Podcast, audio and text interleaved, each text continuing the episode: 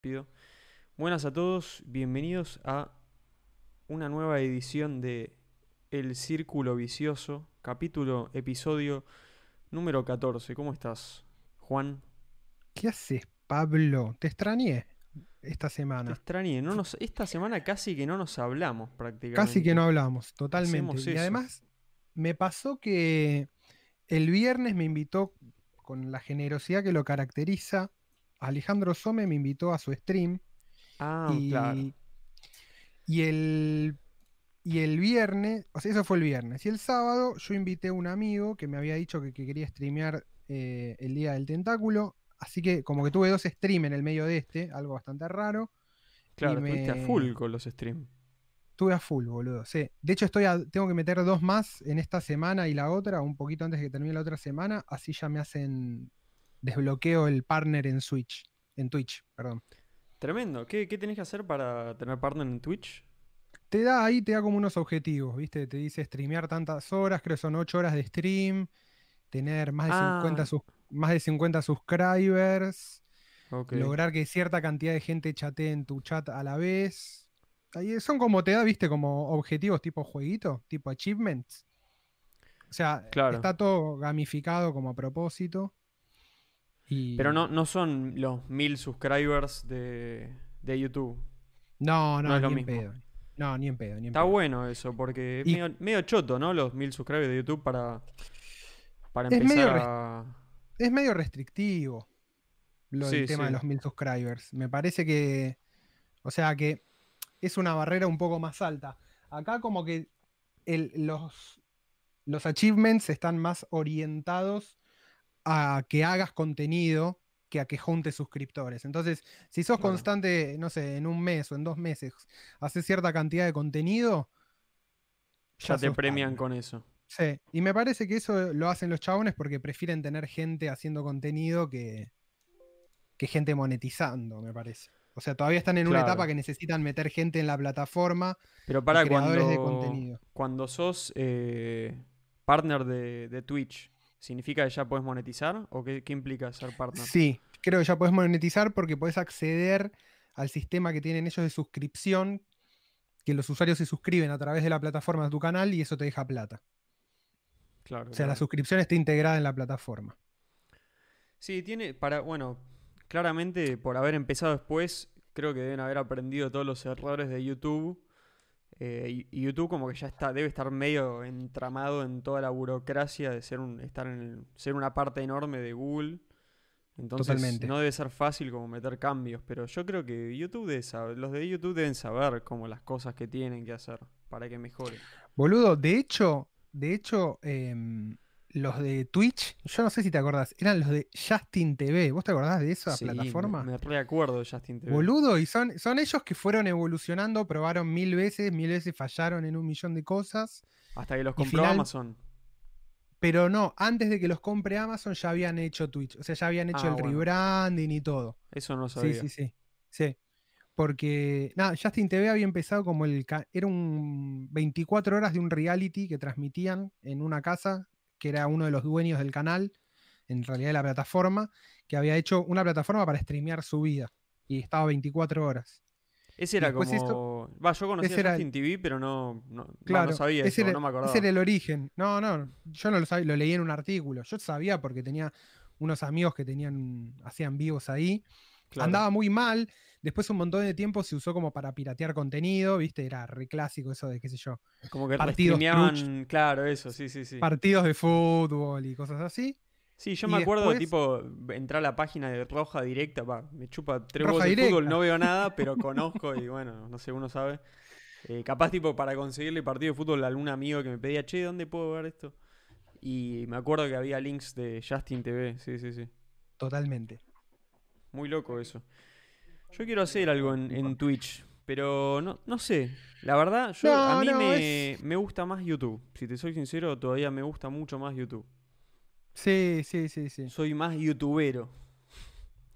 No, ¿sabes, sabes lo que me pasa? ¿Sabes lo que me pasa? Que eh, en YouTube veo, no sé, boludo, 30 canales. Fuera de joda tengo como 30 canales que, que, que está bien, no los sigo todos al pie así, pero que sé que me gustan y que, lo- y que tienen contenido que me entretiene. O sea, veo mucho, mucho, mucho YouTube. De hecho, tengo contratado Bueno, el- el, sacaste- premium de YouTube. Ah, tenés el premium, sí, es una, Sí, una sí, locura sí. eso. De hecho, sacaste la, hace esta semana sacaste una nota, ¿o no? Sobre eh, YouTube, sobre contenido en YouTube. Sí, todo medio desprolijo, ¿viste? Así como siempre. Después la voy a emprolijar bien, pero la puse pública como para, ¿viste? Ya tenerla ahí cualquiera que la quiera ver. Sí, saqué como... Saqué una nota, un, quería escribir algo en Medium y nada, tenía como un post en un foro ahí perdido en la internet hace un montón que... Medio para, para hacer una, una anotación así más personal, para tener yo a mano, de como una lista de canales de YouTube que a mí me gustaban y qué es cada cosa. Eh, y explicando un Claro, poquito de- qué se trata como el- el- la onda de los canales y por qué me parecen interesantes. Y nada, lo quise como agarrar, me pareció como que estaba bueno, a mí en lo personal me gusta, y, y pulirlo un poco y agregarle información y hacer como medio un análisis de, de- ese contenido en YouTube que me parece que está buenísimo. Que tiene que más que ver con... O sea, por un lado está lo de los podcasts, que todavía no le, no le agregué como... Quiero escribir una parte sobre eso también.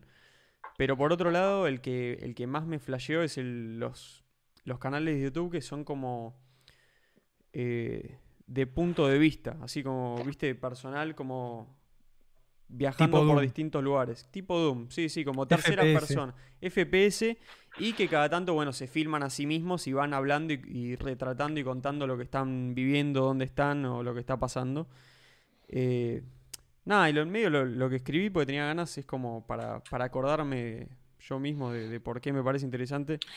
Pero está Eh, bueno. Están buenos esos posts que son tipo lista pública, ¿entendés? Claro. Como es una lista tuya que está curada porque son años de ver cosas. Es Y después, bueno, eso lo pones público, lo vas mejorando y por ahí eso genera un tráfico. y Digo, más allá del Sí, punto de de vista de contenido, está bueno para que para tenerlo, me parece. Sí, o sea, esa- esos sí, posts después evolucionan en cosas más piolas. Yo tengo la idea de eso, de lo, lo subí, lo quise poner público porque ya, o sea, no es que hay una, no va a haber una versión final de eso. O sea, lo voy a, probablemente a lo largo de los años le voy a seguir agregando cosas y más y más texto y más en la lista. Eh, y es Me medio como una base de datos personal y si a alguien le sirve o le copa algo de lo que pongo, está genial. Después lo voy a poner Está en Twitter porque... Subila, cagón subila no a Twitter puse. y subalo, y subilo a Discord, boludo. Y en Discord lo voy a poner En también. el Discord también, ponelo, en el Discord ahí del canal. Creo, estoy leyendo ahí, mira, ya lo tenemos a Catanzaro, bienvenidos. Bienvenidos a Tenemos a, Far- todos. a Farfán, Crimson, toda gente, todos los habitués del stream. Me encanta cuando hacemos habitués del stream. Me encanta. El primer comentario es de Horacio Bella que dice: Los empecé a ver hace algunos días y me vi todo en velocidad 1 por 5. Así que estoy viendo normal y están sedados. Eh, Che, se te, se robotizó, se te robotizó un poco la, la voz, se te está trabando. Otra vez, boludo. No sé qué onda, boludo. Estás con el cable No. encima, ¿no? Encima estoy con el cable, boludo. Igual ahora te escucho bien, se, se como que se choteó la imagen, pero te escucho bien. Pero por un momento fuiste medio androide. Eh, Me pasa lo mismo con. Me pasó con el stream de. No sé qué carajo. No sé si es mi compu, no sé si es el cable. No, para mí es, es internet, La, boludo. la velocidad. Todavía, Sí. que- desde que arrancamos y que le voy a subir la velocidad, nunca verte. Tenés que hacerlo, Tuve que, tuve que ir al Banco Nación y me da un ataque. Un Se te ataque en está- el alma. Se te está trabando un poco, pero bueno, igual más o menos se, se entiende. Pero Si no, sí, me... algo, ¿querés salgo nuevo a la llama- a? Dale, sí, salí, salí y entra. Sí, sí, sí. Bueno, ahí con problemas técnicos, pero ya volveremos. Siempre pasa la misma, sí, sí. Eh, a mí lo, lo que me explicó, ahí estás perfecto, ¿eh? Perfecto. ¿Se ve bien? ¿Todo joya? Sí. ¿Sabes lo que me explicó la otra vez el, el tipo que me vino a poner y plan? Pues me, nos quedamos esperando ahí porque el portero, va, el portero, el encargado ahí nos colgó para pasar los cables, se fue a hacer algo a la farmacia y me tuvo 20 minutos ahí al pedo. Ah. Y le empecé a hacer preguntas al, al instalador de iPlan y para averiguar y para entender ahí cómo era un poco la cosa. Y lo que me explicó al, al iPlanero, Vos seguís hablando, voy a buscar el entender que estoy con los auriculares. Yo perfecto. Dale. Em, nada, y lo que me contaba es que FiberTel, o sea, digamos, el tendido de fibra óptica lo tiene tanto FiberTel como iPlan, digamos, a través de la ciudad. Pero, o sea, en algún momento y lo que llega a las casas de Fivertel, o sea, todo el tendido de la calle es en fibra óptica, pero el tendido que, que va hacia los edificios, a las casas, ahí es de cobre. Y obviamente es, es mucho peor en cuanto a, a velocidad y eso. Eh, y lo que tiene el cobre es que, por ejemplo, no sé, de repente capaz en algún tramo, viste, está medio roto o tiene agua o, algo y sigue andando, solamente que te va a andar mal. Entonces, hay un montón, un montón de, edificios con internet que tienen gran parte que están como hechas mierda eh, y le anda mal a todos el internet y es como, siempre es un quilombo arreglarlo, ¿viste? Porque nadie sabe bien qué pasa, en dónde está el problema y, ¿viste? Fivertel, hasta que vienen a arreglarte algo, te cagas Ah, muriendo. Montón de no. años, boludo. Sí, sí. No se van a poner a investigar, ¿viste? Dónde está la parte del cable, qué sé yo. Entonces eh, está lleno de, ¿viste? De, de quilombo. Es un quilombo total. Y lo que pasa con la fibra óptica es que el tendido, o sea, obviamente la calle también es fibra óptica, pero el tendido de Iplan hacia tu casa, hacia los edificios, es también de fibra óptica y en tu casa te llega fibra óptica. O sea, la podés ver que sale ahí de, de tu pared y que cae ahí. Eh, entonces lo que pasa con la fibra óptica es o anda o no anda. Entonces, eh, viste, si se enfría mucho, ponele un clima de y nieve, lo que sea, y se parte, deja de andar. Pero nunca va a andar a medias, digamos. Totalmente. es y ahí como de última ya sabes que anda como el orto. En el, en el chat te preguntan, Pablo, cómo te encuentran en Medium. En Medium, Pablo Wasserman. Como en todos lados, lo estoy intentando poner en todos igual, W y S, que es mi apellido, de origen austrohúngaro. creo, no sé. Nunca pude saber bien, pero creo que sí. Y ahí Franco Soria me pregunta por qué pisar jubilados con una Chevy. Les doy un poco de contexto. Puse en Twitter que cuando escucho Black Label Society me da ganas de pisar jubilados con una Chevy. A ver, explícalo. Y no, es eso. Es como quiero escuchar música y, y- y ir con una Chevy a 150 mil por hora y no negociar con terroristas. En realidad digo Parece jubilados perfecto. porque, porque los viejos son los únicos que cruzan mal, o sea, no los únicos, pero son los que en general cruzan como el orto la calle.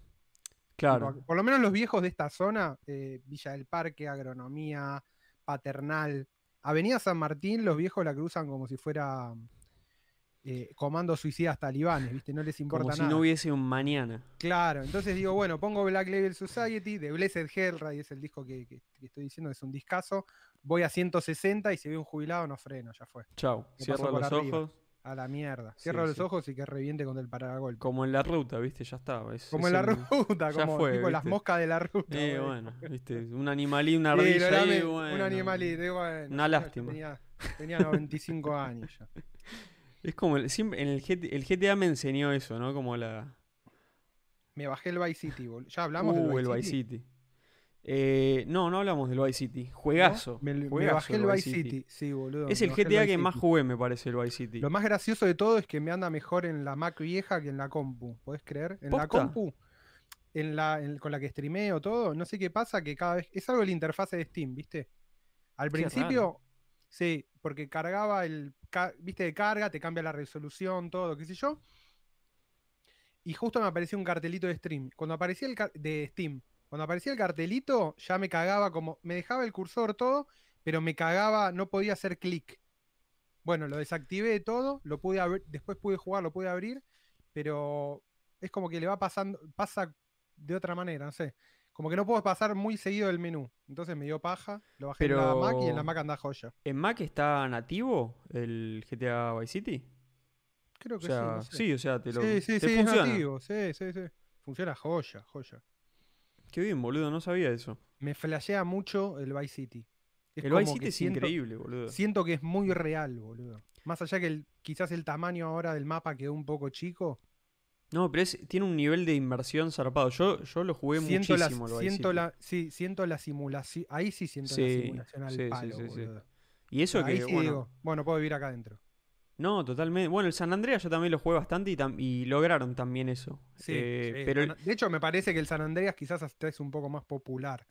El San Andreas se hizo más popular que el Vice City, me parece. Pero el Vice City Sí. era muy popular en su momento. Era muy Sí, popular. sí, lo jugaba mucha gente. Todos lo jugaban al Vice City. Cualquiera que jugaba juegos jugaba al Vice City. Eh, sí, el Vice City lo, estaba bueno. En un momento salió como. Todavía cuando era el Vice City no había modo online, ¿viste?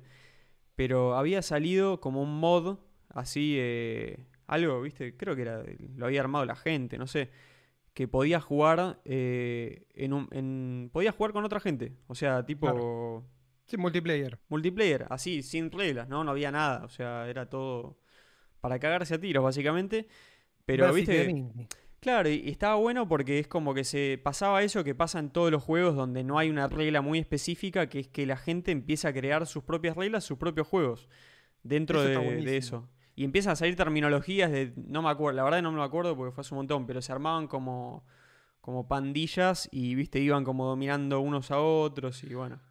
Sí, lo hablamos eso. varias veces con, con, me parece, hablando del, del Argentum, que son como propiedades emergentes del juego, ¿viste? Cuando los usuarios se encuentran ya directamente. Como que el juego se convierte en una plataforma donde los usuarios pueden flashear y hacer cosas. Es buenísimo eso. A mí lo- los ahí- juegos que más me engancharon terminaron siendo siempre de esa manera. Eso es muy loco para mí. Porque el usuario lo termina. Bueno, el Jabotel, que lo hablamos mil veces, un poco es eso. Jabotel, ni hablar, boludo. El, mundo que se armó de Jabotel y. El Jabotel es un experimento social. Directamente me parece ya está reconocido como eso. Nadie Como que no lo haya. Sí, sí, sí. Y pasó de bueno, todo. o Minecraft. sea. Minecraft para los pibes es eso.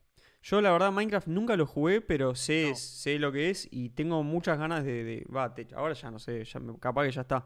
Pero tenía muchas ganas de jugarlo siempre por eso, para ver si me, me volía a enganchar por ese lado. Pero bueno, el, otro día, bueno, el otro día, eh, estuvimos hace un tiempo con- un montón con la página esta pixelplanet.fan, que es una boludez, o sea, es, es básicamente un, Sí, sí. un, un dibujo del mapa del mundo y la gente puede dibujar cosas poniendo de a píxeles y es como que te limita por tiempo, por minuto, ¿viste? Te va comiendo cada segundo, cada píxel que haces te come 3, 7 o 10 segundos, lo que sea. O 14, no me acuerdo. Según que tanto era esté como de... 7, 7, 4 y 2. 7, 4 y 2. Sí, sí. Y a veces más, ¿eh? A veces 14 llegaba. Sí, a veces te daba. te estaba muy Si se iba la chota. Como que si había mucho tráfico de gente haciendo clics en esa zona, empezaba como a encarecer la cantidad de segundos que te comía por píxel. Entonces vos no podés estar así, viste, seguido y hacer lo que quieras, sino que tenés que dedicarle un montón de tiempo para dibujar algo. Y nada, medio como que se empezó a formar... eh, Nada, la gente como que hacía medio clanes también, ¿viste? Se ponían como, Sí, sí, sí. como tags de clanes. Hay como un ranking de los, de los que siguen que más píxeles tienen hechos Pintaron. Y van dominando zonas y viste y van haciendo tipo se hablan entre los clanes como van haciendo treguas viste para dom- dom- conquistar a uno o al otro Eh, o sea y es un- una página donde pones píxeles boludo ¿entendés? o sea y la gente empieza a armar todo un, todo un juego de eso está bueno eso está bueno que pase eso No, está buenísimo. Está buenísimo. Eh, sigue, sigue yendo gente. Se te retraba boludo la, la cámara pero te escucho Mauricio Charela, noches. AP dice: Hola chicos. Damián ahí me recomienda bajar la sacarle bajarle la resolución del video a Vice City. Franco Eternales son pero civil. uh boludo se te está se te está trabando mucho la- el No, micrófono qué poronga. No, ahí salgo y entro. Dale, dale. Se está complicando la cuestión técnica, pero bueno, ya, ya se solucionará. Tiene que poner la platita, Juancho. Tiene que aumentar la velocidad de Fivertel. Y ahí capaz que se soluciona todo, ¿no? Si, si aumentas el plan de Fivertel. Eh, bueno. Sí, tengo que aumentar. Aumenta, son 500 sem- pesitos más. No, pero la plata, es la paja. Que siempre que yo tengo malas experiencias con Fiverr, pero malas en serio. No, pero lo puedes hacer de- desde, la, desde la página. No Ah, tenés que hablar con nadie. Genial, lo voy a hacer. Sí, sí. si y también activé el. Wi-Fi. Tengo cable, Wi-Fi, no sé, tengo todo. Quién se metió, fan. El canal de fan, arroba fan, dice, otra vez bien. loco con ese dial-up, dice. Un saludo. Aguante, aguante. Esta semana con la gente de Fan hicimos una entrevista increíble, boludo. Cada tanto me invitan a entrevistar así como que muy, muy zarpado. eh, porque les ofrece el traductor y además eh, me cebo mucho con las entrevistas. Y hablamos con el actor de película de Rob Zombie, de Devil's Reject. Se te está trabando un poco, pero creo que se te entiende igual, boludo. No sé qué pasa. Qué poronga, boludo. Che, ¿por qué no, por qué no, por qué no pones Wi-Fi, no? ¿No conviene? Sí, lo puse también. Sí, sí, sí. Tengo los dos. ¿Saco cable directamente? Y me parece que me an- anda mejor con Wi-Fi, ¿no? No entiendo por qué, Sí. pero Mirá. capaz está como choteado el, el cable. Bueno, vamos a, vamos a leer mientras los comentarios, mientras Juancho vuelve con el Wi-Fi. Connection interrupted. Mauricio Gómez, gracias por bancarnos acá siempre. Otro de los, los que vemos seguido por el stream. Buenas. Farfán también, vamos. Damián. Crimson. Fran Rossi. Ah, eh, muchas gracias a Francisco. No sé si quiere que diga el apellido o no, porque creo que no sale público. Pero Olvida el wifi y se van todos a la concha de su madre. te veo perfecto, boludo, ahí. Está, Listo, está boludo, genial, es el ¿eh? cable- es el cable de mierda este. Es, boludo, el cable puede estar mal, ¿eh? Ojo. Boludo, es que tengo, es que son 25 metros de cable. ¿Cuán, Es que cuán bien, no. cuán Che, bien puede andar eso? No, es que a partir de cierta distancia empieza, empieza a fallar. Sí, sí, no me acuerdo cuánto es, que- pero- Es muy cabeza esto que dice. No, no, te conviene el wifi. Che, eh, nos mandaron cinco cafecitos por la página que hizo Damián Catanzaro eh, para recibir Tremendo. contribuciones para creadores de contenido. Eh, muy recomendable para los que no la conocen, métanse en cafecito.app. Y ahí Hubo alto upgrade, ¿eh? Cafecito. alto upgrade, eh, están, están metiendo ahí. Se ve muy bien la interfaz ahora, tiene como un montón de Sí. Y nada, y felicitaciones porque tuiteó el otro día que dejó su, su trabajo del día a día para dedicarse de lleno a cafecitos. Tremendo eso. Posta, tremendo, tremendo. Felicitaciones Alto a logro. Crack, alto Crack. logro. Tremendo. Y nosotros lo hemos tenido antes, antes de que, Antes que nadie. antes que nadie. para que la gente, para que quede ahí en, para la que quede, posteridad. que quede. Eh, pero bueno, Francisco nos mandó ya como 15 cafecitos. Nada, muchas gracias, Francisco. La verdad que tremendo. Es, es muy Un loco zarpado, un zarpado.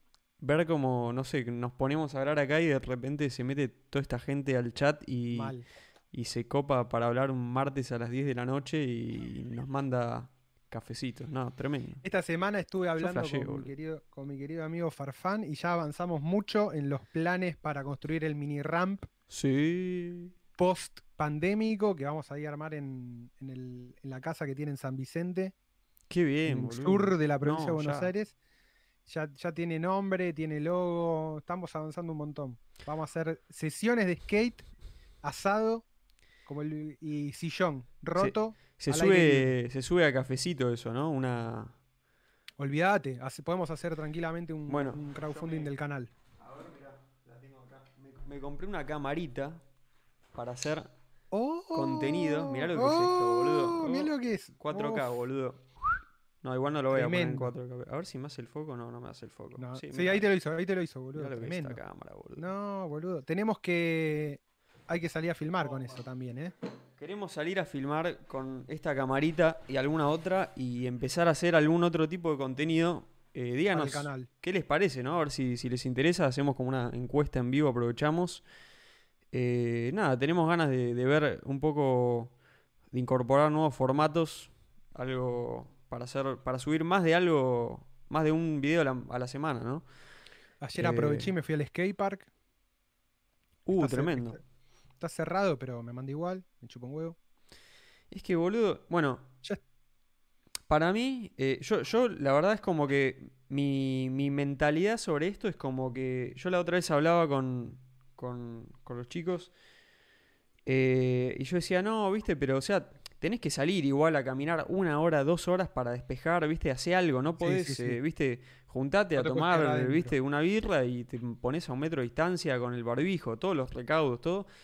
Pero no podés, eh, viste, ya está, boludo. Está, vamos, tres cuartos del año y ya está, te quema la mente. O sea, no, no estoy diciendo que, viste, hay que violar la cuarentena, no, viste, porque después cualquiera se malinterpreta y alguno que otro se puede ofender. Eh, lo cual, si pasa, no sé, boludo, jódanse. Como, Lo lamento. lo lamento. Pero me dicen que por, por la provincia, eh, como que no está tan fácil la cosa. Ponerle que decir, bueno, es algo, una, una hora a caminar. En provincia no, en provincia están frenando mucho más a la gente y no, no es así nomás. O sea, parece que en capital están bastante, mucho más suelta la cosa. Boludo, Eh, hoy, hoy tuve que ir al centro porque por un laburo me abrieron una cuenta en un banco en el centro, tuve que ir a buscar tarjeta de crédito y toda esa movida, tarjeta de débito. ¿Y qué onda? Y, boludo, fui desde mi casa, fui con el auto desde mi casa hasta Microcentro por General Paz, vi un policía en todo el trayecto. No, boludo, no, no pasa nada ya. O sea, no, quiero por- incitar, por- ¿no? Digamos, pero. Mal, volví por Independencia y debo haber visto, creo que vi, no sé, medio patrullero. O sea, un patrullero todo chocado que no cuenta ni como, ni como patrullero. Por Capital estaba bastante tranquilo el tema en cuanto a control. Eh, obviamente no significa que hay que salir y hacer cualquiera porque, a ver, el virus existe, no, no, no es que no pasa no, totalmente. nada, y ahora pero- estamos en una etapa bastante áspera donde nos vamos a in- infectar medio que todos, boludo. O sea, eso. Sí, medio como que es, yo creo que es algo que en- en al- alguna gente no quiere terminar de aceptar. Y no, no digo que es que hay, digo, hay que aceptarlo y con eso ya ser cualquiera, no. porque tampoco, viste, no. es una buena que- premisa, pero... No, no, pasa que hay, qué sé yo, hay, hay posta, la gente que, que tiene que mantenerse resguardada es la gente más grande, la gente que es posta población de riesgo no debería salir de la casa, no tiene que tener contacto. Es durísimo, pero es así. Hace, hace- ayer falleció un tío abuelo, pero de mi vieja. Que ¿Por el virus? me- por el virus, sí. En realidad venía, pasa que él estuvo, la, la joda es que lo, lo tenían que operar, creo, de los riñones a, justo en, en el medio del quilombo de la pandemia. Entonces lo terminaron operando, se infectó en el hospital, era obvio. Qué y estuvo, lo mandaron de nuevo a la casa, estuvo como bien, qué sé yo, recayó. Y esta última semana estuvo mal, entubado, toda la movida y la quedó. Un grande el tío Antonio, lo quiero, aprovecho y mando un saludo esté en donde esté y a toda, a toda la familia. Qué cagada, boludo. Pero es, es Pero- re loco lo, lo- lo impredecible, ¿no? Lo impredecible, pero es, es como algo, es más para, digo, eh, como que la población de riesgo tiene que cuidarse bocha, porque lo- los puede limpiar rápido. Pero el resto, boludo. Yo tengo... o sea, mi- la, mi a- jo- la joda es que estamos ya a. Estamos 4 de agosto, boludo. No, el año ya... Ya Olvídate. Ya, está. se lo comió directamente. Ya está. Hay que Ya está, aceptarlo. es Ya muy- está. No, no, ya está, ya está. Están las cartas echadas, boludo. Es muy zarpado, boludo. Yo ya, por más o menos abril, cuando em- se empezaba como... No sé, yo me acuerdo cuando empezó el tema de, eh, de la cuarentena muy fuerte, que estábamos todos como en la de, viste, pánico absoluto, que, viste, que empezó a vaciarse todos los supermercados, toda esa girada. Yo me acuerdo que me agarré el artículo de Wikipedia de la, la gripe española y me lo leí todo. Dije, a ver, Todo. vamos a ver qué a significa ver cómo esta fue, mierda. a ver cómo fue posta. Pero el de inglés, porque el español no está muy bueno. Igual el de español lo iba leyendo también en paralelo. qué- qué gracioso, ¿no? Que el de la gripe española en español no está. Sí. Pero en verdad esta es la mal llamada. Hablas con cualquier español que sepa un poquito de historia, es la mal llamada gripe española, porque en verdad no se originó en España, sino que justamente en España fue el lugar donde, la, donde primero la reconocieron y empezaron a tomar medidas para cuidarse. Ah, Entonces, como todos los otros países, viste, se hacían los pelotudos por cuestiones políticas y no querían decir nada, no, no, acá no pasa nada, acá no pasa nada. Eh, y los españoles salieron a hablar primero y a, y a tomar recaudos. Quedó, ah, es la gripe española, surgió en España. No, boludo. Claro. Se estima que surgió, no se sabe, pero surgió o en China, ojo, o en Estados Unidos. Once again. Y posiblemente claro. por inmigrantes chinos de la época, porque era una época de muchas migraciones también. Sí, toda la comunidad de San Francisco en esa época. San Francisco la levantaron muchos chinos. Por eso Claro, hay un sí, barrio sí. chino tan fuerte y el barrio chino histórico de San Francisco es, es eso, boludo. Tuvo, tuvo una inmigración, el, todo lo que fue ferrocarril en Estados Unidos, los inmigrantes chinos metieron mucha mano ahí. O sea que está. Sí, sí, tienen zarpado, banda boludo. de inmigración como importante. Bueno, te, pone- te pones a pensar y acá la fiebre amarilla, que fue a finales 1880, por ahí hay que ver bien los años, pero fue cuando se construyó. O sea, el cementerio de Chacarita se construyó por la fiebre amarilla. Mira, no Sí. sabía eso. Sí. Sí. Bueno, la fiebre amarilla sí, no fue re jodida, Porque no boludo. alcanzaba el cementerio de la Recoleta para enterrar gente, boludo. O sea, imaginate. Qué Es turbio, como. boludo. me- me también me parece que, que quizás con. En este siglo, habiendo habido tanto. Digamos, el siglo XX fue el avance, fue la- el siglo un poco de, de la explosión en el avance de la medicina. Digo, empezamos el siglo sin penicilina y lo terminamos haciendo, qué sé yo, boludo, con trasplante de médula o se empezó a acelerar genética, ¿no? Como que hubo ahí una explosión de, investigación en eso. Seguramente por descubrimientos técnicos tipo el microscopio y demás, boludo, qué sé yo. sí, los años 20 fue, fue, fue muy fuerte, boludo, las cosas que pasaban. O sea, culturalmente también. Culturalmente. Todo el tema de la prohibición en Estados Unidos, ¿viste? Sí, todo. el fin de la Primera Guerra Mundial. Tremendo, sí, sí, sí. Es una etapa bastante áspera. Digo, pero también vas viendo que, son cosas. Uno, a medida que va pasando, al principio flashás y después vas normalizando y dices, bueno, loco, cada X cantidad de años nos vamos a morfar una de estas. Quizás habrá más, quizás habrá menos, lo que sea. Pero. Sí, boludo. Lo, que hay que pensar es que nos. O sea, es horrible decirlo desde la comodidad de, que no te pasó nada. Eh, o que por suerte nadie cercano le pasó nada. Bueno, en realidad a mi abuela le agarró, creo que te lo conté ya. No sé si te lo conté. A mi abuela que tiene 97 años le agarró coronavirus eh, en un geriátrico, viste, en quilombo, no sé.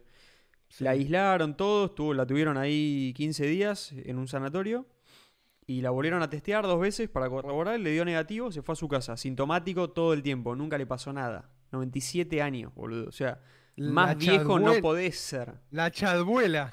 La chadbuela. nada, no, le hizo Abuela Chad. Fue como, ¿cuándo me sacan de acá? O sea, le molestaba estar ahí. O sea, lógico, 97 años que te estén moviendo es una paja, pero. ¿De qué lado? ¿Es, Basserman? Sí. Y tienen ahí, son el, son el dengue ustedes, ¿eh? no la matan con nada la abuela, la chaduela. No los matan con nada. No, no, no, la abuela. No, las cosas se bancó. Tremendo. Peque, Peque Berín dice: Hola y Santiago Fumis, saludos chicos, me enganché hace poco con ustedes, primer vivo que agarro. Me encanta esto. Buenísimo. Me encantan los usuarios que nos encuentran por YouTube y después se suman a los vivos. Me fascina. Muy loco eso. Muy loco, boludo. Muy loco. Em, Tenemos muchos comentarios, boludo. A ver, no, dale, dale. Juan Gamba, Juan Gamba dice: La otra vuelta nombraron al maximalismo eterumiano. o sea, maximalismo de Ether. ¿Cómo sería eso? Para mí, a ver, eh, en Bitcoin empezó a haber hace ya un gran tiempo los máximos. Desde que empezaron a ver. Eh, desde que empezó Ethereum, en verdad. Porque antes había altcoins, que eran las, las criptomonedas alternativas a Bitcoin, pero el ecosistema era bastante distinto. En 2015 que empezó Ethereum, y después de los ICO, que creo empezaron en 2016, eh, ahí empezó a estallar como la creación de tokens de Ethereum. Y nada, la posibilidad de hacer un montón de otras cosas que no se pueden con Bitcoin, porque Ethereum es teóricamente Turing Complete, tiene, se puede como programar sobre, sobre la blockchain y meterle un montón de más instrucciones. Eh, que argumentativamente eh, en Bitcoin el no tenerlas es una feature también, o sea, no, no es que es mejor que Bitcoin por eso, sino que es apunta directamente a otra cosa. Y la simplicidad a veces eh, es mucho más resiliente también. Es más robusta. Es más robusta y, sabe, y bueno, de hecho van 11 años y ahí está todavía funcionando.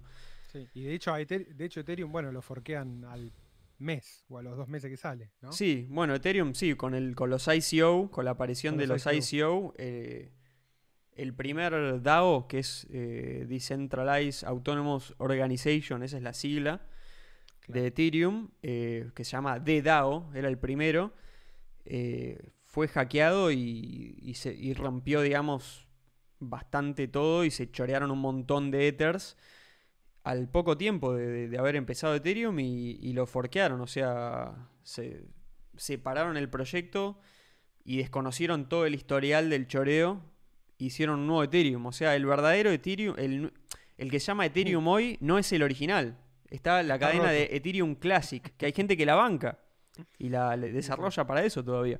O sea que el Ethereum que, tiene más fuerza hoy no es el original. No así con Bitcoin, que bueno, está Bitcoin y Bitcoin Cash y un montón de miles otros forks, pero quedó, digamos, el intacto. La rama es la rama principal. Sí, sí, sí, sí. No, no forqueó. Eh, nada, y bueno, cuando empezaron a aparecer un montón de otras opciones para hacer un montón de otras cosas, eh, nada, la gente se empezó a entusiasmar con Ethereum porque traía un montón de nuevas posibilidades, viste, cosas que con Bitcoin no, se estaban haciendo. Y con el tiempo la gente empezó a decir, che, o sea, usemos Ethereum para todo, ¿viste? O sea, Bitcoin capaz que no, no sirve tanto, ya está, yo banco Ethereum a muerte. Y fue, es medio, fue medio transitivo. Yo creo, yo creo que medio la, la etapa maximalista de Ethereum, el auge es ahora, ahora mismo.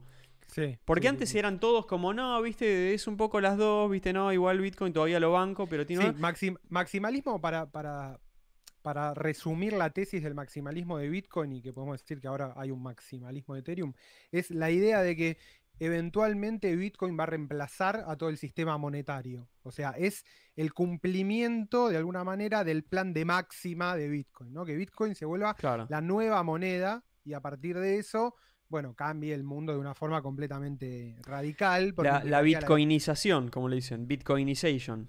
imp- implicaría la desaparición no solo de los bancos comunes, sino de los bancos centrales también, ¿no? Bueno, todo un- una cuestión, un plan muy de máxima, o sea, Claro. también tiene que ver con, con formas, en general, cuando aparecen cosas nuevas, herramientas nuevas, movimientos nuevos, ¿no? Yo, venimos diciendo de Bitcoin también es como una especie de movimiento político, entonces también tiene su propia ideología. ¿Te das cuenta que, que se cumple en ese sentido? Se cumple lo mismo en cualquier movimiento político. Sí, Hablábamos, sí, hay, de- hay una ley, hay una ley metateórica que, de todos los movimientos. Y, y Yo la creo que ya se está entendiendo.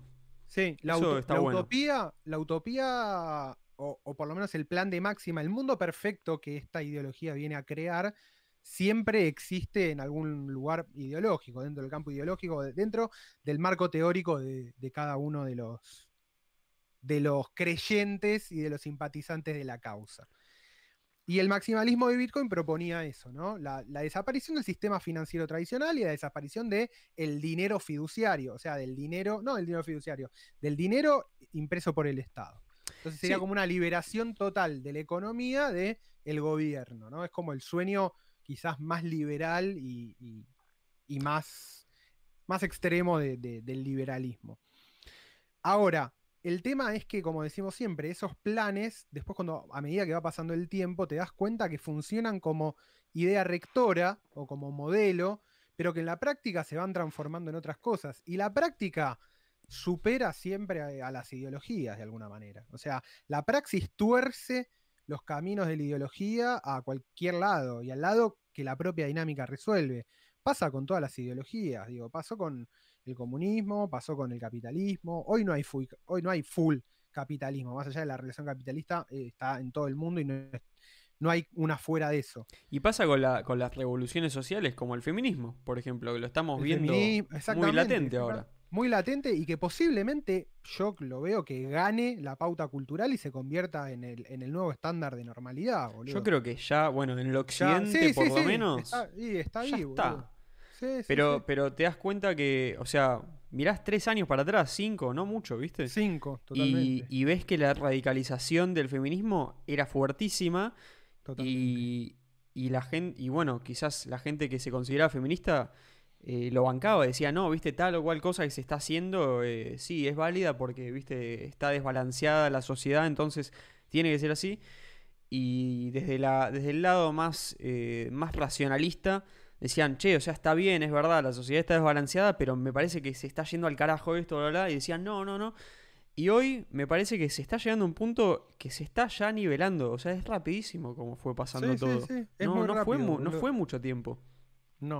Y realmente la sociedad se transformó, boludo. Sí, boludo, sí, totalmente. Se transformó, ya hay cosas que, que son que son estándares. inaceptables.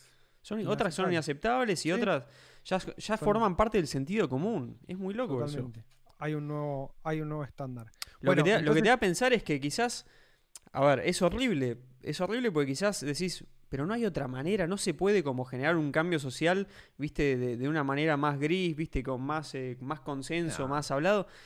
Y aparentemente, por lo que dicta la No, historia, no, te tenés que, es No, como que te tenés que ir a la mierda mal para marcar un punto, tenés que sacrificar gente, hay gente que va a ser sacrificada en nombre de, de esta ideología y de, y, y de marcar...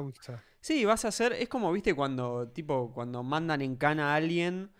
eh, tipo, le dan una prisión. No, mandaron a prisión Sí, perpetua a. ¿Cómo se llama este chabón informático? Uh, boludo, que.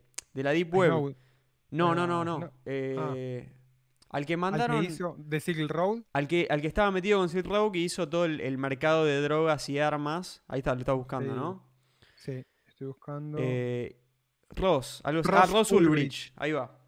Ross Ulbricht. A Ross Ulbricht lo mandaron en cana, eh, no sé si perpetua o algo así, por haber Sí. hecho una página que es un mercado de, de drogas y armas y de bueno, cosas turbias. Pero confinamiento total. Onda, es como. Es como Prisión Charles máxima, Manson. boludo, con... No puede eh, hablar con nadie, no puede tener contacto con nadie. O sea, el chabón es como un peligro para la sociedad. Quiero que hablemos un toque, para más adelante Sí. hablemos de Ross Ulrich. En de un una. toque. Nos estamos yendo al Cierro lo tema, de- ¿no? No, no, no. si Quiero cerrar la idea de maximalismo de, De Ethereum. una. Maximalismo de Ethereum, entonces, ¿qué sería? Como Bitcoin demostró que si bien es una gran herramienta y todo, es muy raro que pueda reemplazar a todo el sistema financiero, porque implicaría un montón de cosas, e- escenarios positivos demasiado encadenados, ¿no? Para mí pasa eso con un poco cuando uno escribe, a mí me pasa cuando escribo ciencia ficción o cuando leo ciencia ficción. En general la ciencia ficción es como la idea de que una idea una tecnología va a triunfar en todas las coyunturas históricas que tenga y se va a poder cumplir perfecto el plan. Sí. ¿Entendés? Y eso no pasa. Y, No, los nunca maxi- pasa. y, lo- y los maximalistas de Bitcoin creían que Bitcoin iba a reemplazar Nunca todo. pasa, pero es necesaria tener esa, esa ideología de máxima. total, Tiene que es la, estar. zanah- es la zanahoria que te hace avanzar el proyecto.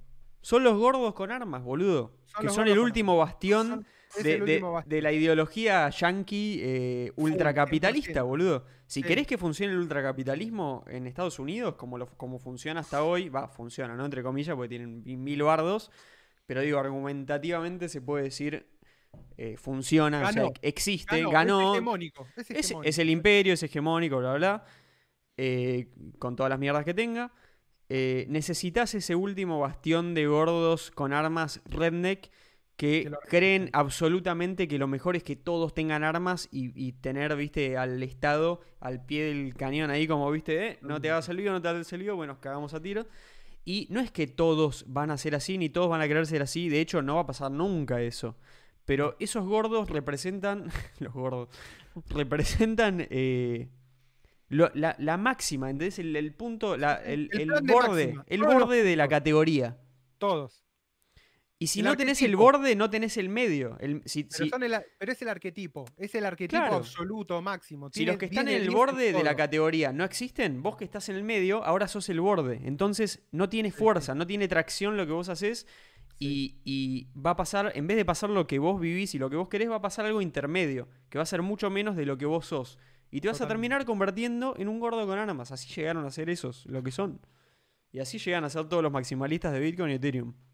Bueno, los maximalistas de Ethereum, ¿qué vendrían a ser? Para mí tiene que ver con toda la gente que estaba en Bitcoin y mucha de la gente que era maximalista de Bitcoin, se dio cuenta que Bitcoin no iba a poder cumplir su misión de reemplazar el sistema financiero porque necesitaba un montón de aditivos tecnológicos para hacerlo, que de alguna manera Ethereum reemplaza. Y no son libertarios en su mayoría. Los maximalistas de Ethereum. No, No son. son maximalistas de teoría monetaria moderna, me parece. Claro, No claramente. sé, Al- el, el maxi- el maximalista de Ethereum claramente quiero no. terminar- Quiero terminar de definir maximalista de Ethereum. listo. es el. Entonces, son los chabones que creen que Ethereum sí se- esta vez, como esta vez vamos a ganar. Ethereum se va a convertir en la moneda que va a reemplazar a todas las monedas, se va a poder hacer todo on-chain, va a ser la blockchain de todas las blockchains y la madre de todas las batallas. O sea, de alguna manera creen que, que Ethereum va a poder cumplir do- lo que Bitcoin no pudo. Para mí eso tiene que ver con, con el maximalismo y por eso los chabones cuando vos hablas lo presentan de diferentes maneras y en todo están comparando cómo, cómo funciona Bitcoin y qué se puede y qué se debe y qué tiene que mejorarse, según su perspectiva, de Bitcoin para lograr que esto escale a nivel global. Pero no, no, es. Ya no quieren que, que funcione en Bitcoin. Ya no lo quieren. Se volvió tribal la cosa. Bueno, vamos. por- por e- por Tienen un favorito ya. Por eso es lo que estoy diciendo. No es objetivo. Cuando, el maximalismo no es objetivo. Ningún maximalismo es objetivo. Nunca. Porque, no, porque ningún sistema puede abarcar todo el planeta. No. en su forma perfecta, ¿eh? Digo, el capitalismo, con lo que hablábamos recién, el capitalismo es global, está en todos los países, etcétera. Pero no todos los países son Estados Unidos. De hecho, el único que es Estados Unidos es Estados Unidos. Y es el plan, el plan de máxima es ese. Digo, lo que se va replicando se replica de otras maneras y demás. Para mí, otra cosa que dio raíz al maximalismo de Ethereum es que el ecosistema de desarrollo de Bitcoin eh, es chico. No, no, no, no, no solo por ser chico, pero digo, la, idiosincrasia de, la gente que, lo banca y la, ideología que formó alrededor de Bitcoin, justamente pasaba eso, ¿no? No concordaba mucha gente. Y gente que, quería desarrollar y aportar el proyecto, eh, además de que sentía que quizás la tecnología no era óptima para desarrollar, viste, todos los sistemas financieros que quieren reemplazar, que con los smart contracts de Ethereum, eh, como que tenés más fácil para desarrollar todo ese tipo de cosas eh, y ya, digamos, ya se podía hacer algo. Hoy en Bitcoin quizás hay algunas herramientas que en el momento que Ethereum apareció no, pero en ese momento no las había. Pero además de eso sentían como que era un clima muy hostil, me parece. Hay mucha gente que sentía que había una traba porque el, ámbito del desarrollo era muy hostil para, para, la manera en la que les gustaba estar rodeados de, de un ecosistema de, de gente que trabaja para avanzar eso.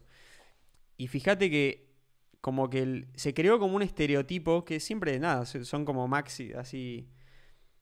Eh, son estereotipos, digo, o sea, no, no representan la realidad siempre, pero se creó el estereotipo y, se sabe que es el estereotipo maximalista de Bitcoin es un tipo como, viste, que está con una ametralladora, viste, con su casa, que está, viste, con eh, de energía propia y, viste, OPSEC, viste, nadie sabe dónde está. Jameson, Jameson Lop, Jameson Lopez. Jameson López es como el, estereotipo de maximalista de Bitcoin.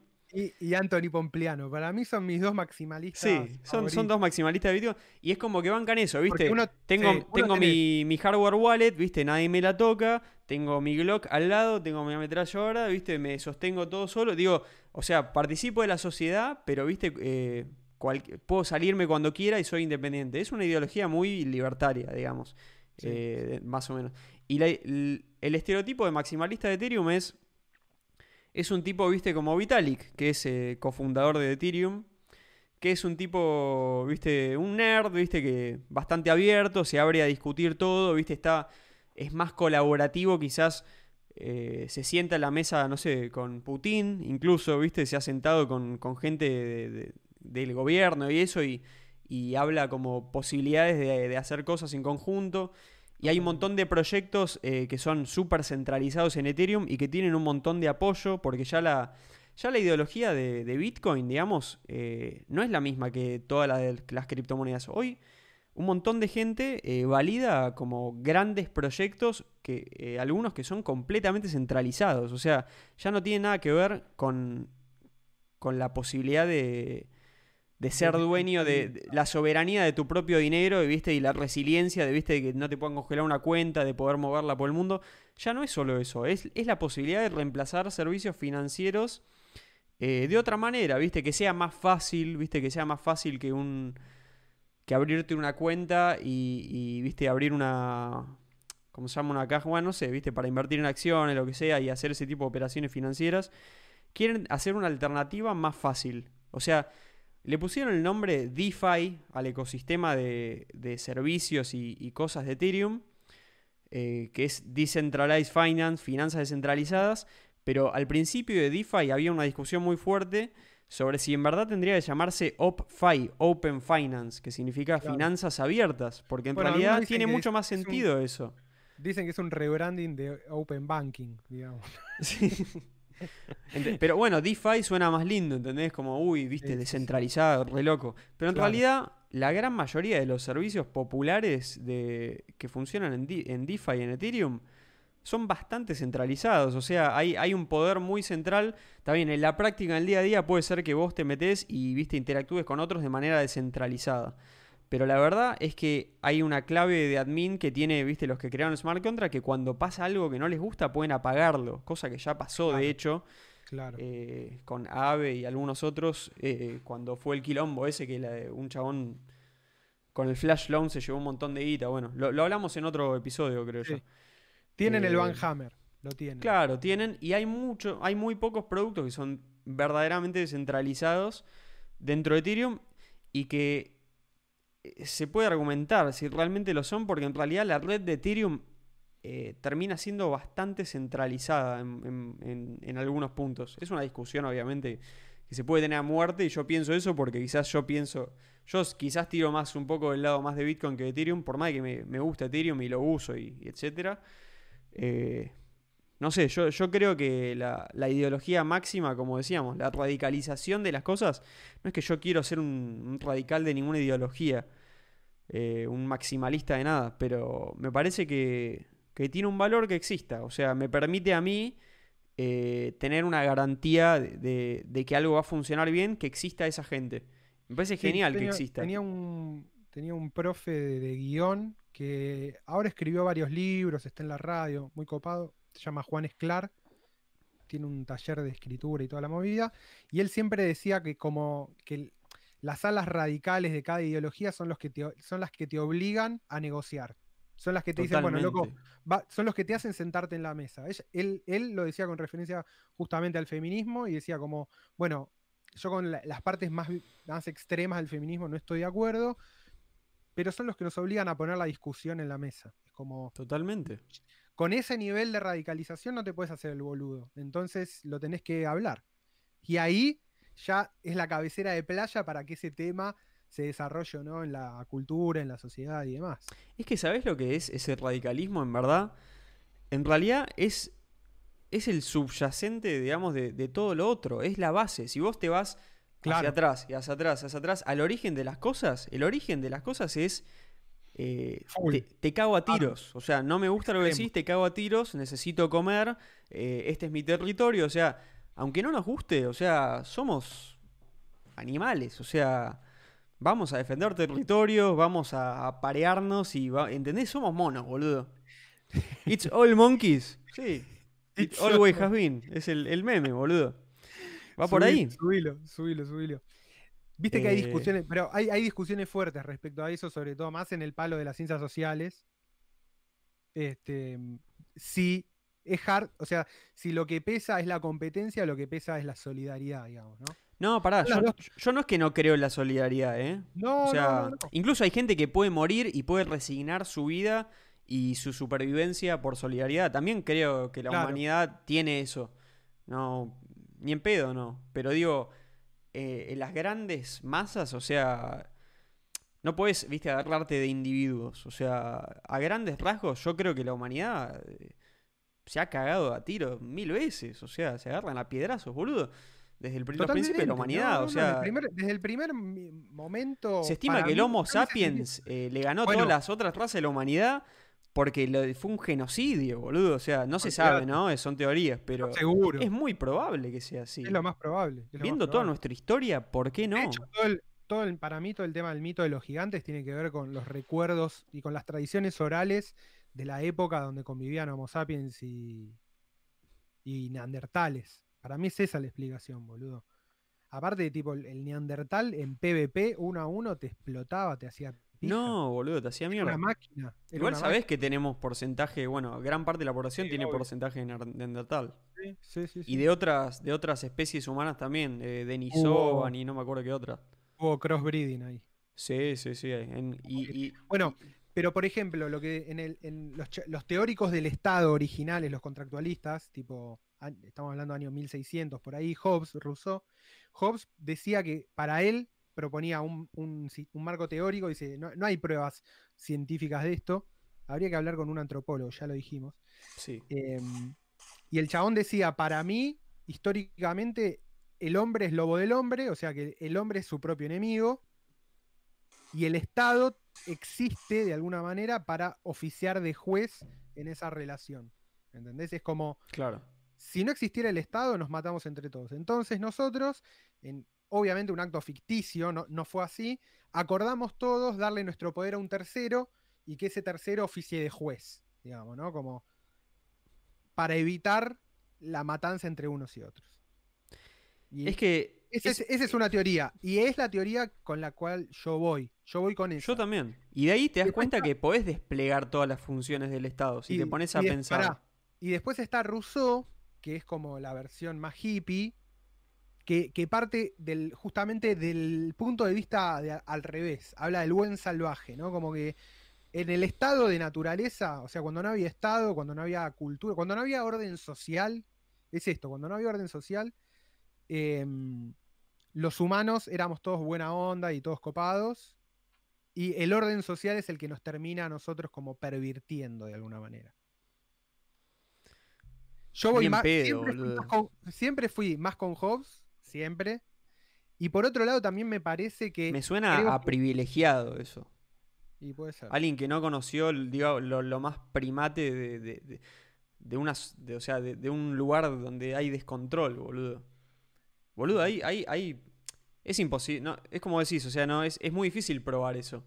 Y sí, es, es como una intuición muy personal, qué sé yo, quizás. Totalmente. Para mí tiene que ver, también tiene que ver con una idea, me parece, yo no creo ya en, que haya habido un momento clave donde apareció la sociedad, ¿entendés? Me parece que son un montón de features que se fueron agregando y cuando te diste cuenta tenías escrito una constitución, digo. Pero me parece que tiene que ver con, con pequeñas cosas que se fueron iterando a lo largo de la historia, como, qué sé yo. Pasa que un. Lo tribal, el, orden tribal el orden religioso, el político, el sistema judicial, ¿entendés? Digo, vos vas viviendo para atrás y te das cuenta que todo eso estaba antes mezclado, qué sé yo, en la religión, boludo. La religión daba un marco de gobierno, daba un marco para las leyes, ¿entendés? Por más injusta, arbitraria y todo lo que sea, era un marco que permitía a una sociedad crecer. Totalmente. como que todas las civilizaciones, si se quiere, o todos los pueblos que crecieron y desarrollaron una cultura, lo hicieron muy de la mano con creencias religiosas muy, muy como determinadas. Digo, tenés, eh, tenés a los mayas, tenés los aztecas, tenés los egipcios, tenés los persas, los babilonios, los romanos, los griegos, los chinos, los árabes. Eh. Es que cuando estableces reglas eh, y lográs que una gran masa de gente las cumpla, ese es el poder del humano. O sea, es, eso es lo que más nos diferencia. Sí, sí, totalmente. Cuando estaba, bueno, el, tema de, ¿cómo era? El código de Amurabi, no sé si te acordás. El compliance. Es compliance, boludo, a nadie le gusta, pero es necesario. a nadie le gusta, boludo. ¿Entendés? Yo, yo, quiero meterme a, tradear Bitcoin y no poner, viste, una chota de mi información y qué sé yo, y hacer lo que quiera. Y en algunos lados lo voy a poder hacer, pero, ¿entendés? Eh, para, cuando querés formar parte de la sociedad, no puede ser eso todo lo que hay. Tiene que haber un consenso social de cosas. Eh, una delegación de confianza tiene que haber. Yo aprendí un poco eso eh, con Bitcoin. Digamos, empecé pensando, viste, en, que lo ideal es el trustless, viste, no confiar en nadie, desarrollar un, algoritmo perfecto y, viste, confiar en eso, viste, ponerlo a prueba a los años, 30 años, lo que quieras, y confiar y chau. Terminamos con confiar en uno en el otro. Y no se puede, boludo. Es, completamente imposible y siempre va a haber sistemas de poderes y confianza y delegación de confianza y luchas de poderes. Y tenés que luchar porque sea lo más trustless posible y lo más descentralizado posible. Pero en sí la lucha, cuando te vas al fondo de la cuestión, termina siendo muy centralizado también. ¿Por qué? porque, somos humanos, boludo. Pero si nos ponemos a pensar en Bitcoin, por ejemplo. En Bitcoin lo que está descentralizada es la confianza en la emisión de la moneda, de alguna manera. Y, bueno, y que no van a cambiar sus reglas fundamentales y demás, digamos. ¿no? El código. Eso es lo que hay que defender a muerte. Claro. Pero la, la confianza que tenemos los usuarios para con los developers de Bitcoin Core, ahí hay una relación de confianza. Eso no está asegurado trustless. No, no, y, se forman elites y, toda la cosa. De hecho, bueno, gran parte del argumento de la gente que banca más Ethereum que, que Bitcoin es que Bitcoin está muy centralizado en dos puntos, que es una empresa que se llama Blockstream, que dice que tienen la mayoría de los desarrolladores de Bitcoin Core, que es como el proyecto central de Bitcoin, eh, son gente de Blockstream, porque Blockstream pone plata para bancarlos. Eh, y después, bueno, está el tema de la minería, está bastante centralizado todavía en China. Eh, en gran parte por una empresa que se llama Bitmain, que son los que desarrollaron los el, hardware para minar, los ASICs, los ASICs. Eh, y nada, medio que agarraron el mercado por las pelotas y viste, van mejorando los ASICs y todo el mundo se los compra. Y a lo largo fueron apareciendo otras empresas que también lo hacen y todavía hay más por hacer. De hecho, Samsung, por ejemplo, por decir así un nombres grandes, en un momento empezó a hablar de hacer ASICs y va a pasar. Samsung es coreano, no es chino. Eh, Pero la verdad es que hoy sí está bastante. El poder de, minado eh, está bastante centralizado en China, aunque no todo. Hay mucho en Canadá, hay incluso en el sur de Argentina también donde hace mucho frío, entonces por el tema de la refrigeración. No está absolutamente centralizado. Pero, pero sí, son, son poderes que, que, se van luchando. O sea, obviamente no, nada es infalible, nada. Ni siquiera Bitcoin. O sea, es, es muy bueno. Muy, mejor que un montón de otras cosas en el pasado, pero eh, hay que luchar, digamos, para eso también. Y la lucha es humana, boludo. Es humana y, de interacciones humanas. Sí, olvídate. Delegaciones de confianza, o sea, no podemos zafar de eso, no podemos zafar. No, no, no. Está bueno entenderlo. Es que entenderlo me parece que te aliviana el camino en muchas cosas, boludo. Me parece que es ese como un poco el chiste también. Ahí Brian B nos dice, nos viene diciendo, por favor mencionen el gas de ETH, de Ethereum. Eh, sí, lo que está pasando ahora con Ethereum, por ejemplo, la gente que bancaba mucho Ethereum criticaba mucho eh, a Bitcoin en un momento porque subieron mucho el costo de las transacciones, los fees, las comisiones. Eh, y entonces, medio que perdía sentido, ahí fue cuando empezó a perder sentido el argumento de Bitcoin como, como uso para transaccionar, eh, digamos, para hacer microtransacciones, para comprar un café, para comerciar, qué sé yo. Y empezó a ser más un argumento, empezó a tirar muy muy para el lado del argumento de reserva de valor de largo plazo y nada más, más al estilo del oro. Entonces, eh, la gente de Ethereum como que criticaba eso y dice, bueno, en Ethereum, viste, podés hacer todo. Viste, el gas, el, en Ethereum las comisiones se llaman gas. Eh, y ahora, hace ya un buen tiempo, que en Ethereum están costando carísimas las transacciones.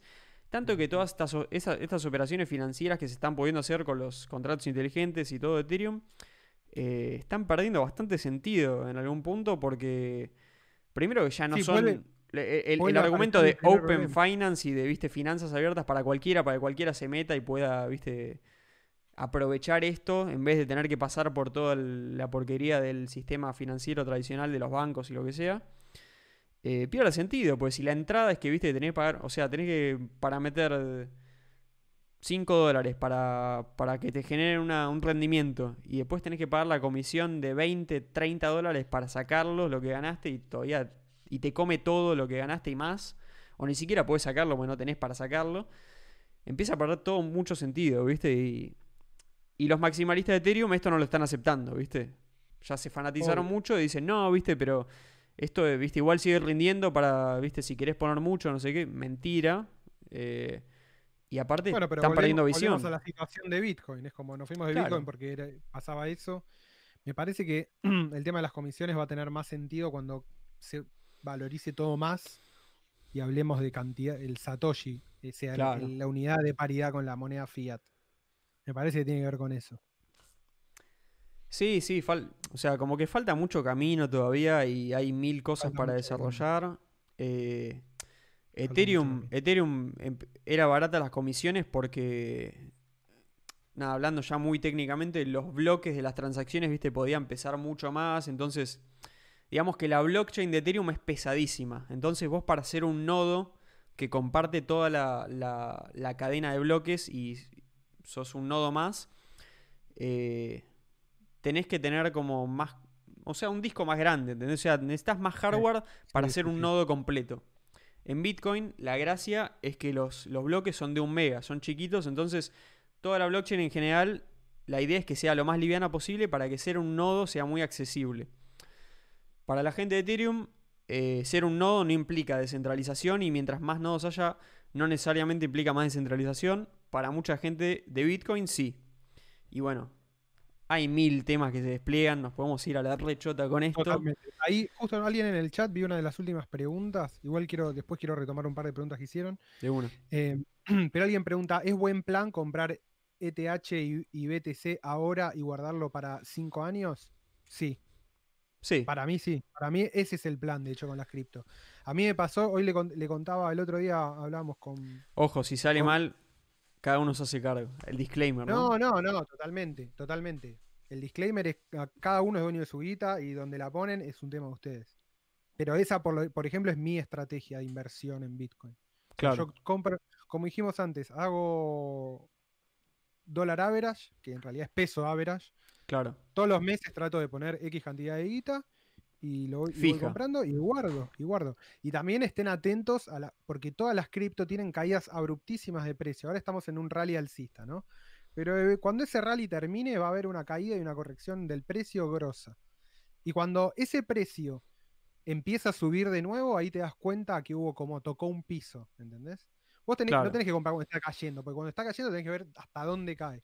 Cuando eso cae contra algo duro y empieza a rebotar o a mantenerse en un precio más o menos estable durante una semana, dos semanas y se queda ahí, bueno, boludo, para mí ese es un buen momento para comprar. Después por ahí baja más, después sube.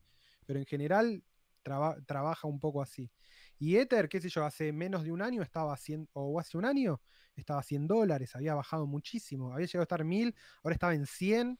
Yo ahí dije 100 dólares. En ese momento eran, creo, 4 mil pesos, boludo, una cosa así. Los guardé y en vez de comprar dólares compré Ethereum y ahora está a 300 dólares, boludo. O sea que Sí, si yo, yo creo que. ahora, sí, más gané- allá de lo que pase. eh, a ver, es cinco años en, en cripto es un montón. Pensá que es Sí, más o menos la mitad de vida de Bitcoin. Entonces, claro. es muy impredecible saber lo que va a pasar. Sí, sí, o sea, yo Pero en creo el que largo- tranquilamente. En el largo plazo va. Yo en el largo plazo, sinceramente, si tengo que ser honesto con lo que yo hago en lo personal, apuesto a Bitcoin. O sea, Totalmente. porque yo tengo la visión de que Bitcoin eh, cumple con, con los valores fundamentales que yo pienso que son imprescindibles para que algo tenga valor en el muy largo plazo. Pero es mi visión. O sea, después la visión de los que son muy pro Ethereum van a decir que lo- o sea, el sistema de Ethereum medio como que encapsula lo que, lo que es, le llaman como el, post-money, o sea, el post-dinero. Como que va a empezar a... Es como un, un cambio de paradigma de lo que significa que algo tenga valor. Yo creo que es muy ambicioso eso, puede llegar a pasar, pero digo, hoy Bitcoin con la tecnología de blockchain y todo eso ya cumple, me parece, en mi opinión, con los valores de hoy, de lo que hoy representa valor. Eh, mucho más parecido al oro. Y Totalmente. yo me la juego mucho más por ahí, pero bueno, es una Sí, opinión yo personal. el largo plazo prefiero, prefiero Bitcoin, pero me parece que en el corto plazo hay muchas chances de hacer algo de guita en Ethereum. Es como Sí, en esos pero siempre moviéndote en esa escala, ¿no? Entre de 100 a 1000. Está en ese proceso Ethereum, o sea, y sí, ahí sí, vas sí. a tener altas y subidas, y si sube demasiado, si rompe la barrera de los 1000, te vas a enterar porque vas a escuchar por todos lados, como pasa con Bitcoin. Bitcoin está quieto un montón de tiempo y cuando sube un montón se escucha quilombo en todos lados. Sí, de una, ¿Querés que. ¿Querés que leamos un poco el chat, boludo? Le- sí, eso te iba a decir. Leamos un poco el A chat me- porque salían- están saliendo cosas copadas. Preguntaron, preguntaron, boludo, justamente decían, no terminaste de explicar qué leíste sobre la gripe española. Ah, bueno, una, una cosa que estaba bueno de la gripe española. De, bah, estaba bueno. Interesante de lo que pasó con la gripe española. Mató un montón de eh, gente. Es que mató un montón de gente y seguro eran un montón, eran un hijo de puta. No, nada que ver. Eh, renace el chabón. No, es que la manera en la que se fue dispersando, en que se fue contagiando la gente fue distinta. Che, estás como movido de la cámara, muévete un poquito a tu derecha. Ahí va. Eh, es- como, como fue medio como en el contexto de la Primera Guerra Mundial, no me acuerdo qué año fue la gripe española exacto, pero estaban ahí, por más o menos por Entre- ahí. Creo que me parece que empezó en 1916 o en 1915. Bueno, la Primera Guerra, ¿cuándo fue? ¿1914? No me acuerdo. 1914 1919, sí. Sí. O Bueno, sea, que sí. agarra medio. Sí, estaban en, en- en Primera Guerra Mundial y bueno, el mundo era un quilombo, claramente. Entonces, uno, uno de los casos de la, en la manera en la que les, ah, la manera en la que se dispersaba el virus es que, por ejemplo, eh, los soldados que estaban en las trincheras y se enfermaban, cuando se enfermaban un poquito, es como que se quedaban en la trinchera, o sea, los dejaban ahí, no los mandaban de vuelta porque, viste, estaban más o menos, entonces decían, bueno, más o menos está, puede luchar. En cambio, los que se enfermaban muy mal, los que agarran la peor cepa del virus, los mandaban de vuelta a la casa. Lo cual los mandaban de vuelta y llevaban el virus para que se contagien todo en el camino. Todos los que lo tocaban y eso tenían contacto. Ah, contagiaban a, a- la familia. hasta su casa y contagiaban a la familia y la familia después iba a comprar algo y se empezaba a contagiar la ciudad, que es lo que justamente no, no era deseable. Y se empezaban a contagiar con la cepa más fuerte, porque el tipo estaba muy mal, ¿entendés? Claro, claro. Por Y- eso lo habían sacado.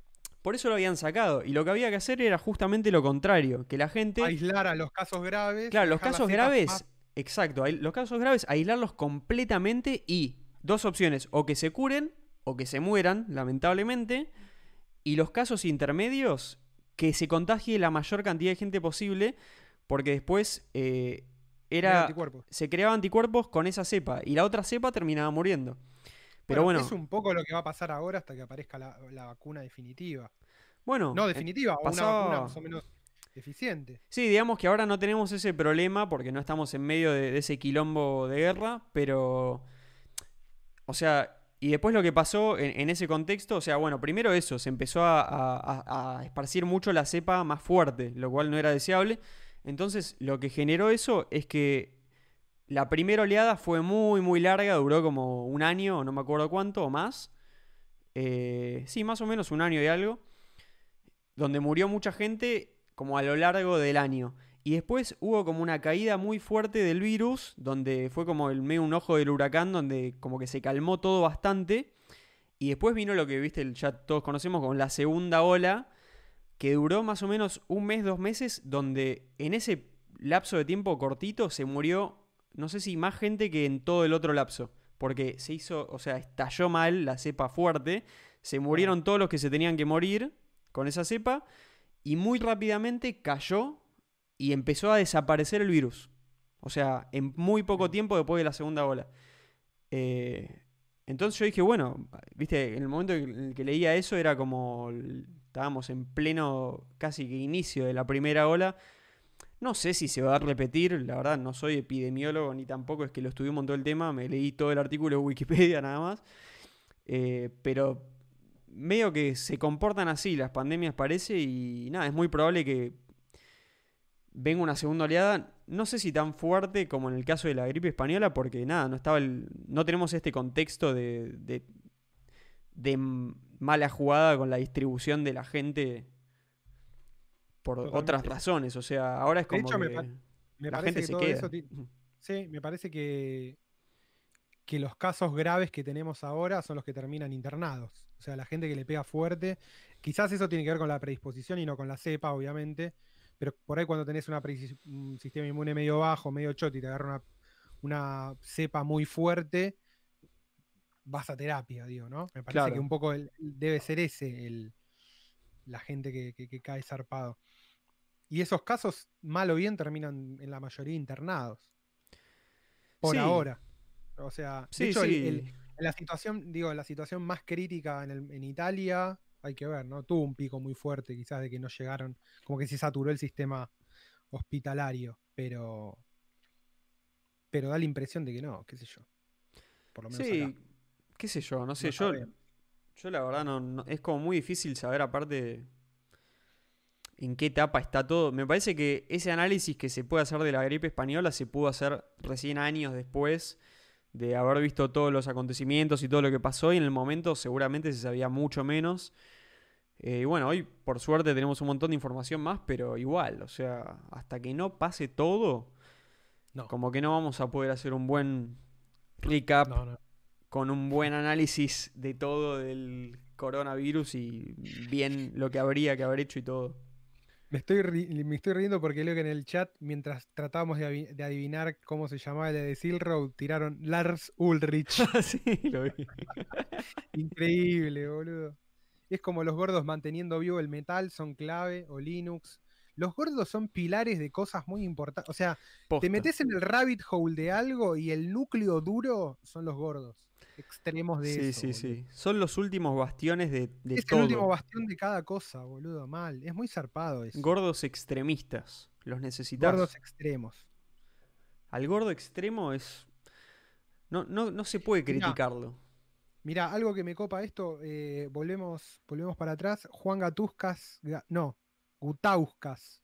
Dice, una de las cosas que se olvidó Hobbes es que a los lobos, que, es que los lobos operan en manada. Los humanos siempre vivimos en comunidad y prosperamos así. Es verdad Sí, eso. pero Sí, pero justamente, pero una vez que empezás a vivir en comunidad, hay luchas de comunidades. O sea, pasás al siguiente nivel de la guerra. También. Sí. Ese Sí. es el tema. Viste que también hay una teoría sobre. eh, O sea, y la a, partir de cierta la- cantidad de gente se puede Claro. como. Puede haber un orden, digamos, de, de esas tribus. O sea, cuando una tribu pasa a tener, no sé, más de 200 individuos, Bueno, ya se empieza. Ya, Ya ya a- no podés. a Perdés la unidad, digamos. sí. Bueno, pero quizás es esa, ¿no? La, la unidad máxima que debe ser la tribu. Tipo, el grupo máximo de una tribu debe ser como, como esa unidad fundamental de la sociedad. O sea, ahí ya tenés. Mi pregunta es cuándo tenés a la sociedad, ¿entendés? Fu- funcionando ya completo. Tenés todo el esquema. Tenés un, tenés un lenguaje común, tenés una vestimenta, tenés eh, una ideología, tenés un dios. Digo, ¿cómo se completa el combo? ¿Entendés? Los monos, Claro. venimos flasheando con los monos, porque los monos los ves y decís, loco. Che, en movete un cacho para están- tu derecha. En actitudes están muy, están muy cerca que nos, de nosotros, boludo. Tipo, todos los memes que vimos esta semana que nos cagamos de risa. Hoy me mandaste, ¿es ¿no es fake el de los monos manejando el. No sé, boludo. Hay un video de monos manejando un drone. No puedo creerlo. Con un joystick. Pero es que no es difícil, boludo. No, no es difícil porque ya son muy fáciles de controlar. Entonces, al mono, si le, si le decís al mono, podés mover para acá y para acá, lo hace. Hay monos que lo pueden aprender. Pará. Y creo que el mono también entiende que si mueve eso y se mueve el, el dron, entiende que lo está moviendo él. Sí, boludo, lo puede hacer.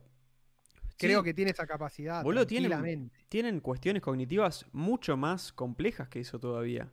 Bueno, hay que ver, de hecho tienen, tienen lenguaje, me parece. Digo, la mina que lo- la mina esta que los estudió, ¿te acordás que hay una mina yankee Sí. que los estudió zarpado y que hasta medio que los entrenó para hablar? ¿Cómo se llamaba? Y le ense- No me acuerdo. Uf, te lo pero la mina le día, ¿te acordás? La mina le enseñó un lenguaje como ensamble humano-mono, ¿entendés? Armó una, Sí, armó una interfase, boludo. Pero para, hay, hay cualidades que los monos tienen, por ejemplo, en cuanto a reconocimiento eh, así de, de rapidez mental que los humanos no tenemos. ¿Sabes cuál es una? Que las perdimos, ¿no? Las perdimos, exactamente. Que quizás otras especies humanas sí la tenían, como el, quizás el, el Neandertal u otras. Pero hay un, hay un test que le hicieron a los monos. Sí, Jane Goodall, ahí dice Franco Soria, Jane Goodall. Es esa. Eh, tiene un video abrazando un mono todo emocionante, emocional, que Vuelvo es, fantástico, vuelvo boludo. Eh, el mono la, la quiere, boludo. Es como la madre. Pero pará, hay un No, test. me parte, me, me parte a niveles No, es tremendo, boludo. Metafísicos. Que, ¿Te imaginas que- que venga un mono así y te abrace y ponga la cara como, No, viste, de monito? es de los mismos. O sea, yo los, yo los monos los veo y digo, son nuestros. Somos monos son- nosotros, boludo. Son de, son, son de los humanos, son humanos. Yo tendría un, un hermano mono y conviviría Yo, toda la vida. yo le daría DNI a los monos. Sí, boludo. Yo le daría 50, ciudades, como. Tailandia. Taila- bueno, Tailandia países le daría. Bueno, pa- Tailandia próximamente va a ser solo de monos, porque le- los, los macacos ahí lo están tomando. No, no, ya no, no, no es una decisión diplomática, nada. Lo están tomando a la fuerza. La- la primera- es el primer acto de, hostilidad, pero que ni siquiera puede contar como hostilidad. Y yo, mira, ahora es. eh, que, van no- ahí. te- te- Partiendo de la base que no existe la justicia y de que, bueno, viste, las guerras está el, el vencedor y el perdedor, yo en esta guerra eh, se la doy a los monos, viste, si, si lo- los monos toman Tailandia, yo lo reconozco. Y voy a decir, o sea, está todo bien con los humanos que vienen en Tailandia, pero bueno, boludo, a ver, les ganó, Ganaron les los ganó los monos, ¿me entendés? Les ganaron la guerra. ¿Está bien? Sí. ¿Está mal? No sé, los monos están ahí y ahora van a formar su sociedad. ¿No? ¿Entendés? Es como el, el- ganar, otorga, ¿Qué sé ganar yo? otorga derechos. Ganaste. Después, viste, podés, te pones. La victoria otorga derechos. A ver, viste, Israel-Palestina, te puedes poner a discutir. No, pero estaba primero, viste, no, y te sacó, viste, quilombo político, viste, desplazamiento, genocidios, qué sé yo, no sé. Eh, pero hay uno que gana y uno que pierde. Más allá de que nos guste o no. Eh, los monos van a tomar Tailandia. hay que aceptarlo. Hay que aceptarlo. Puede no gustarnos, pero está no pasando. más con esa idea. Eh, iba a decir algo. No, pará, quiero, quiero Ah, contar lo de los test de los monos, que es muy bueno. Contalo, me encanta. Ah, pusieron monos ahí con una pantallita y les ponían números, del 1 al 9 o no sé, o más. Eh, y, y se los desordenaban. O sea, primero les ponían el orden, les mostraban un segundo el orden, después lo desaparecían eh, rápido y, te- y se los ponían desordenados los números y tenían que apretarlos en el orden que son. Eh, no, no me acuerdo si lo, lo hacían con números y con figuras. Eh, pero se los mostraron un segundo. ¿entendés? No, tipo con figuras le decían, este es el orden. Y después, un segundito. Y después se las mostraban y las tenían que tocar en el orden en el que aparecieron antes. Y le iban bajando el tiempo en el que le daban como la muestra, ¿entendés? O sea, al principio te lo dejaban por 3 segundos, después por 2, después por 1, después por tipo milisegundos, o sea, menos de un segundo y era tipo un flash. Y el mono lo veía y decía tuk, tuk, tuk, tuk, tuk, y reconocía el orden y, y lo interpretaba. Y después le hicieron la misma prueba a humanos y el mono terminó sacando mejor puntaje de reconocer el patrón de, de orden y, y ponerlo. Y, o sea, va- una de las teorías es que... Para mí le tenemos que dar, para mí le tenemos que dar teléfonos para que hablen entre ellos, men. Hay que darles. Van a llegar a la telepatía o a desbloquear los poderes del cerebro mucho antes que nosotros, sin duda. Yo creo que si le damos un iPhone, los chabones es tipo desbloquean, desbloquean ahí. Hay videos de monos usando smartphone. tablets. Por eso, pero quiero, eh, si todos tuvieran, ¿entendés? ¿Se comunicarían, se identificarían? Yo creo que sí. Yo, yo le doy la. Le pongo todas las fichas a los monos. Eso es todo lo que te Son puedo mega, decir. son mega entrenables. Yo, yo, si me aceptan los monos, yo les doy todo. O sea, si no, bueno, habrá que irse a la guerra. Pero digo, si ganan, va a ser un, un fair play para mí. Es la Eh, medianoche, dice, hace un par de años la justicia argentina declaró a una orangutana, Sandra, como sujeto de derecho. Sí, y bueno, para un delfín también, persona O no humana. ¿Te acordás de eso? Hay, Ah, hay- hay no, delfines que son personas no humanas. Me reinteresa, me reinteresa. Bueno, los delfines son súper inteligentes también. Mega. De hecho, son más inteligentes. No te lo quería decir, pero son más inteligentes que los monos. Puede que sí, pero está en el agua. Pero están en el es el mundo, es el mundo acuático. A mí no me pase como en los Simpsons, ¿no? Que salgan ahí y bueno. Pero hasta ese momento los monos, me parece, el, el mundo terrenal lo tienen ellos. Pero para, los humanos, ¿sabes por qué? Dicen que los humanos, alguna especie humana, como que... O sea, lo- la, la cualidad del mono de reconocer el patrón y el orden, eso, es que, no sé, de repente pueden mirar un árbol rápido y ven tipo cinco monos de, de una tribu contraria y los reconocen al toque. O sea, hacen una mirada así muy rápida, los ven y pueden al toque contarlos cuántos hay y como en, en el oro. O sea, lo- los interpretan muy rápido. Porque es una. Lo desarrollaron por una cuestión de supervivencia. Claro. Y el humano, parece que los humanos antes capaz tenían eso y lo fueron perdiendo porque ya no tenían necesidad de eso. No sé, porque se empezaron a conformar de otra manera, qué sé yo. Eh, bueno, pero los monos es como que por una cuestión de supervivencia mantuvieron eso y tienen un, un reflejo de, de interpretar patrones a veces superior que los humanos. Es muy loco, Ahí va. muy loco. Mira lo que dice.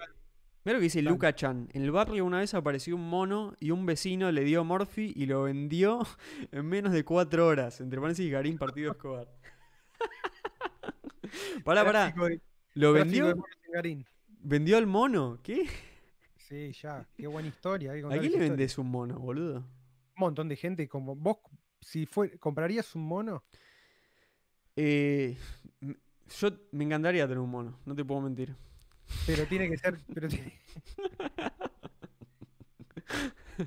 ¿Qué te puedo decir? ¿Qué, le tengo- qué me vas a decir, boludo? Totalmente. Para mi viejo me contó cuando era chico, no, nunca entendí. entendí- Le tengo que preguntar, porque es como no esas cosas, viste, que pasan de largo. Pero me decía que tenía un dentista que iba al dentista y que lo atendía como en la casa, algo así. Y el dentista tenía un mono, lo tenía con una correa súper larga y justo en, como en el departamento donde atendía tenía un árbol al lado. Entonces el mono iba y se trepaba por todos lados, pero estaba ahí enganchado. Boludo, ¿no? ¿entendés? Yo iba y viste, lo veía como. Yo, o sea, acá, ¿entendés? En Buenos Aires. O sea, no sé cuándo pasó eso. No, sé, se ve que en algún momento la gente podía tener monos con correas. Claramente no había una chota de regulación de nada, pero. En los Y- 60, y- imagínate. Y yo se la, ¿entendés? Se la dejé pasar, pero digo, imagínate vas a un dentista y tiene un mono, boludo. ¿Qué significa eso? No es normal esa situación. Yo iba a un dentista que tenía todos los pos- todos los pósters era de monos, monos disfrazados de gente de oficina. ¿Qué? No, como los GIFs esos que, voy- que junto yo. como los GIFs que juntás vos, ¿entendés? Tipo un mono con un maletín y un saco. Yo tengo un, un, un, álbum en, en IMGUR, viste que es la página para subir imágenes, que se llama Monos Trabajando. Hace años lo hice. Tenés que poner el link, poner el link en el Discord. Después lo voy a pasar. Todos al Discord. en, en, la cuenta de Twitter de, de Círculo Vicioso está el Discord. Está ahí pineado el, súmense, así pueden ver y compartir los memes que, les pasamos.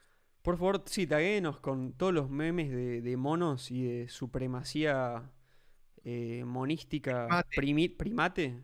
Nos encanta. Soy maximalista primate. Bueno, totalmente.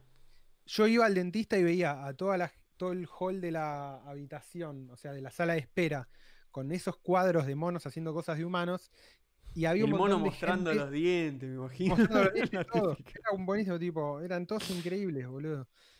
Y, un montón de gente vestían casi como los monos que estaban en el, en el cuadro, ¿entendés? No, boludo. Era, era devastador. Para mí, para mí era una forma que tenía de, el médico de hacerle guerra psicológica a los pacientes que iban. Yo era chico, tenía cinco años, entonces como que veía la situación de afuera pero vos veías a la gente grande vestida de traje con el mismo traje que el mono y tenían un odio adentro. Son monos, todos ustedes son monos. eso, eso te decía el dentista, la dentista, era una dentista, era, mujer antes de entrar, boludo. Con sus trajes y sus cosas, se, se creen superiores, pero en verdad son, son, monos, mediocres y son todos igual que los monos, no son nada. Tengo que arreglar los dientes como a un mono. Puta. monos a los que se, le se les arruinan los dientes y se los arreglan. Qué turbio, el gremio dentista. Si hay un dentista en la sala ¿Por qué? que desmienta o que. ¿Por qué turbio? Porque es turbio, boludo. No sé. ¿Los, dentistas son turbios vos? Para vos ¿Son vendedores de órganos o algo así? No, no, no, no. No, pero dan esa impresión. Intimida más que otro médico. No sé por qué. O a mí. Me resulta como que. Es como invasivo, ¿no? El dentista. la boca abierta, claro. ¿Viste el capítulo de. No sé si. Vos, Seinfeld. Seinfeld va. va un, no me acuerdo si era Seinfeld o George. De la serie Seinfeld. Y. No, era Seinfeld. Y va, va un dentista. Y el dentista lo. full, boludo. ¿Qué cosa? A los yankees los duermen completos. Eso, bueno. A, a Seinfeld va al dentista y lo duermen. Le ponen anestesia completa. Y el chabón empezó como a sospechar que pasaba algo raro ahí cuando lo dormían. Y en una como que, porque en una fue al dentista y se, como que se empezaba a despertar, no sé qué, viste, como que estaba medio dormido todavía. Y veía al dentista como vistiéndose con una mina al lado que se vestía y decía, ¿qué carajo está pasando acá? Decía como, eh, así, no, no, nada. Eh". Y, nunca podía averiguar lo que pasaba, pero se sentía como que nada, así como que medio que si lo garchaban dormido cuando iba al dentista. Y nunca lo pudo comprobar, pero como que veía que pasaba eso. Re turbio, ¿cómo te van a dormir todo, boludo? Vale, en Yanquilandia tiene más sentido. Acá no. Imagínate si acá te duerme alguien, ¿sabes lo que sería este país, boludo? Un desastre. Para mí, el, eh, o sea. Hay que ir enfierrado el dentista. Ah, no, a ver, de última te, te duerme un cirujano que te va a abrir ahí, bueno, ahí estás uh, qué mierda entregadísimo. pero es un bajón. Bueno, a mí me lo, me lo tuvieron que hacer cuando me fracturé el brazo y me metieron unas placas de metal que de hecho todavía tengo en el brazo y no me las puedo sacar por la gran cuarentena. Eh, soy un cyborg, boludo. Qué, qué, bien eso, boludo. Tengo una cicatriz. Pija el, pija el brazo. Acá, no, me hice verga el brazo y la historia es que me peleé a muerte con un mono y, y, lo maté. Lo maté, pero me, rayó todo el brazo. Esa es la historia. Que lo destruyó, totalmente. sí, un gorila me hizo así y me, partió el brazo, pero bueno. Sobreviví. cagarte a piñas con un gorila, boludo. No duras nada, boludo. Te pega dos piñas y te desarmó. El gorila te hace pum, así en el, pecho y te, te, partió todo, digamos, todo la, ¿cómo se llama? La caja torácica, te la destruye, te la destruye toda de un puñazo y te aplasta el corazón y te corta toda la llegada de sangre, en dos segundos te morís. Había un programa que me encantaba que era Animales contra Animales. Uh. animales al extremo, ¿no? Ese tipo de cosas. era tipo simulado en 3D, tipo osos contra lobo. No, me encanta. León contra tigre. Bueno, para, ¿cómo se llama esta cuenta de Instagram? Eh, Nature is Metal. Creo que es para lo único que uso Instagram, es para entrar y esperar que me aparezca un video, una imagen de Nature is Metal. Y, te muestran como imágenes súper turbias y algunos medio sensibles no lo siga porque se van a la mierda a veces. Eh, pero de imágenes súper en estado salvaje, viste, a veces, no sé, la otra vez un... ¿Qué era? ¿Un león? Bueno, no sé, una hiena o algo así. Con... No sé, era una gacela chiquitita o no me acuerdo qué animal era y tipo los padres la dejaron ahí y viene ahí como que parece como que, viste, la va a oler o algo, la agarra del cogote ahí de una y se lo lleva y lo empieza, viste, lo hace mierda. Súper sangriento, súper sangriento, pero es como que te genera como una conciencia, como... O sea, los animales son esto, boludo. O sea, si vos te metes en su territorio y pueden, te hacen mierda la gran mayoría. Algunos no, quizás, pero... Eh, te comen, boludo, del mundo. O sea, creamos las ciudades y todas estas maquetas en las que vivimos porque en realidad el mundo es re salvaje y, es re turbio, boludo. Cuando la gente, cuando la gente dice como no, viste, la naturaleza y esto, y viste, quieren, quieren, viste, pasar un tiempo en la naturaleza, lo que nosotros conocemos como la naturaleza, son espacios verdes súper eh, ganados por el hombre, boludo. Si vos salís a la naturaleza de verdad, viene un oso y tiene hambre y te come, boludo. Y vos no querés eso. ¿Entendés? cuando depende de tu vida, te chupa tres huevos la naturaleza. Decís, no, boludo, maten a los osos. Eh, quiero estar tranquilo, viste, al lado de este árbol tomando sol. Boludo, para mí con el tema de la naturaleza, a ver, boludo. Se flashea mucho con eso. Para mí es muy claro. Hay una etapa que el, el, ser humano ocupa una proporción del planeta que eventualmente al planeta lo va a hacer pija, boludo. Y vamos a tener que nosotros estudiar a fondo cómo mantener el equilibrio, porque lo vamos a hacer pija, boludo. No boludo. Ya, está tan hecho mierda, o sea, está muy hecho mierda, queda muy poco tiempo para pasar la barrera donde se va a ir todo al carajo. Entonces lo que tiene que hacer el ser humano, y en el mejor de los sentidos, de alguna manera lo hace, ahora lo tiene que hacer, tiene que rendir, para mí, ese equilibrio, es seleccionar qué parte de la naturaleza va a sostener, para qué, cuáles son las funciones, cuál es el territorio, qué no se puede tocar, cuál es el mínimo disponible que necesita el planeta para no romperse de alguna manera. Totalmente, boludo. Y, si lo pensás, si lo pensás, todo el tema ¿viste, de la extinción de, los animales y, los animales en peligro. estoy a favor de un equilibrio diseñado por el hombre, boludo. Es que va a ser así. Boludo.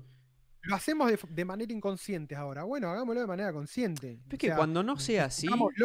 Es que cuando. Si, si no fuese así, no podríamos ni discutir esto, boludo. Estaríamos ahí preocupados por sobrevivir. Es una discusión totalmente privilegiada de nuestra especie, eso. Eh, flasheando que, viste, puede ser de otra manera, pero no. O sea, todo el tema de la extinción de los animales y el cuidado, viste, de los animales en peligro de extinción. Es todo en función de los humanos también, si lo pensás. Porque cuando un animal se extingue y, viste, y, y rompe el ecosistema, viste, y tiene como desenlace en otras cosas y y empieza a generar un problema, el problema es para nosotros. En realidad, al mundo, a la masa de tierra que está flotando en el espacio, le chupa tres huevos lo que vive adentro. Pasa por periodos glaciales, mueren, salen nuevas especies, dinosaurios, qué sé yo, mil cosas. O sea, no, es que le importa, no existe una, noción cognitiva de, la Tierra, por lo menos hasta donde sabemos no. Entonces, cuando se muere una especie eh, y, y rompe, digamos, con el esquema, nos jode a nosotros. Todo el tema de las abejas, viste, que no, viste, se mueren las abejas, que no hace la polinización y esto, entonces nos morimos todos. Es por nosotros. O sea, la preocupación, más allá de que está bueno los animales y eso, ahí me encantan los animales, pero digo, es todo en función de los humanos. el cuidado de las especies es en función de los humanos también. Es porque no queremos que se rompa todo el, ecosistema y nos joda a nosotros. Obvio, boludo. Para mí esa es la única manera seria de discutir el tema, porque si no es todo una visión mágica que la naturaleza tiene como un poder especial para que el mundo sea lindo y sea bueno, ¿entendés? Bueno, no hay magia, boludo. Hay como datos, información y, también tiene que ver con esto, boludo, que es, es inevitable que el ser humano transforme de forma radical el entorno en el que se mueve, boludo. O sea, y eso está visto, boludo. Está visto. Y eventualmente, boludo, y vamos a ver si podemos llegar a, hacernos cargo también de todos esos procesos, boludo. Eh, digo, para mí es súper importante tener bosques, boludo, qué sé yo, ríos, toda esa Digo, tener que es- naturaleza. Claro, es que lo- lo- yo creo que la lucha es eso, hacer entender que parte de nuestro bienestar es eso. No es que, no es que no, la naturaleza y esto. Yo estoy Tiene que ver, boludo. Claro, tiene que ver tiene con que... que- nos sirve de verdad. Boludo, este- por ejemplo. Se están malinterpretando las funciones de lo que nosotros tenemos que crear para nosotros. O sea, no destruyan total- todo el bosque, lo necesitamos, posta. boludo. E incluso aprovechar espacios como espacios ciudades y poner espacios verdes, pero con sentido, ¿entendés? No ponerle plantas a una pared, ¿entendés? No poner Claro. pasto en el techo, boludo. El techo hay que usarlo para paneles solares, no hay otra, boludo. Totalmente. Y después tenés que conseguir re- reganarle grandes espacios verdes a las ciudades, boludo. Eventualmente, pasa que justo, justamente Argentina, como que al ir a hacer todo tardar más tiempo por todos los quilombos que siempre hay, digo, nosotros terminamos de entubar, o sea, o, o de reentubar el arroyo Maldonado hace dos años para que, va, un par de años para que no se inunde la ciudad, digo. Ahora proponer desentubarlo es casi decir, no, boludo, pero me estás jodiendo, vamos a no tenemos guita para, no nos podemos dar el lujo de romper esta obra. Pero es que el tercer mundo es eso, es la falta de guita, boludo. pero, eh, pero eventualmente, boludo, hay una tendencia, esto estaría bueno para hablar con Ale si lo invitamos, como a rediseñar, a volver más verdes las ciudades también, como para que eso mejore la calidad de vida, boludo, ¿entendés? Tipo, sacás una avenida y haces un parque que en realidad es la vera de un río y que tiene, atraviesa la ciudad de lado a lado, boludo. ¿Cómo te mejora? Eh, Olvídate. el otro día salió una nota, que eh, la tengo que terminar de leer, para no tirar fruta, más fruta de lo que tiramos habitualmente. Che, después tenemos que hacer como un anuncio también, ¿no? De, ¿De qué? de- del landing. Ah, sí. Bueno, sí, obvio. Sí, sí, sí. Le- pero contá, contá lo que- me lo había olvidado, pero sí, ¿no? Sí, obvio. bueno, pero contá, contá lo que estabas por decir, que si no después queda ahí en el olvido. Nada, por ejemplo, obviamente que son soluciones que, que tienen que ver con, con un montón de factores, pero el, el uso de bicicletas, tipo, salió una nota que Holanda terminó como de invertir 600 millones de dólares en infraestructura de bicisendas, o sea, Sí, sí. Puente, puentes, cosas, bicisendas que cruzan avenida, bueno, un millón de cosas.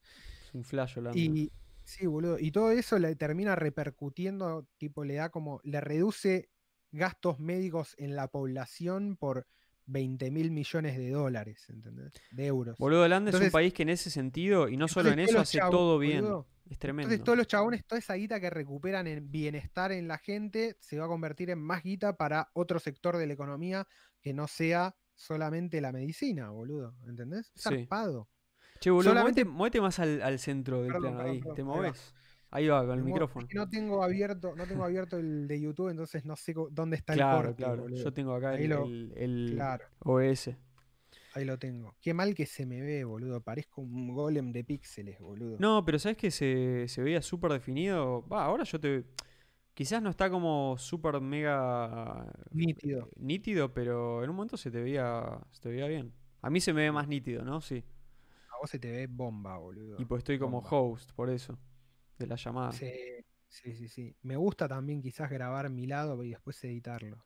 Los chabones definían el formato en vivo. Y tenemos, sí, hay muchas cosas que tenemos que mejorar todavía, que- pero igual me parece, me parece a mí que este formato, eh, el video es como, es medio referencial para caer cada tanto y mirar, pues está bueno, viste, te da como una cosa de, a mí lo, a mí me gustaba el formato así con video porque sentís que formás más parte de la conversación, es más, más amistosa la conversación se me hace, no sé, como que estás como dentro de la conversación de esta manera. Si lo estás escuchando es como te lo están diciendo nada más, ¿viste?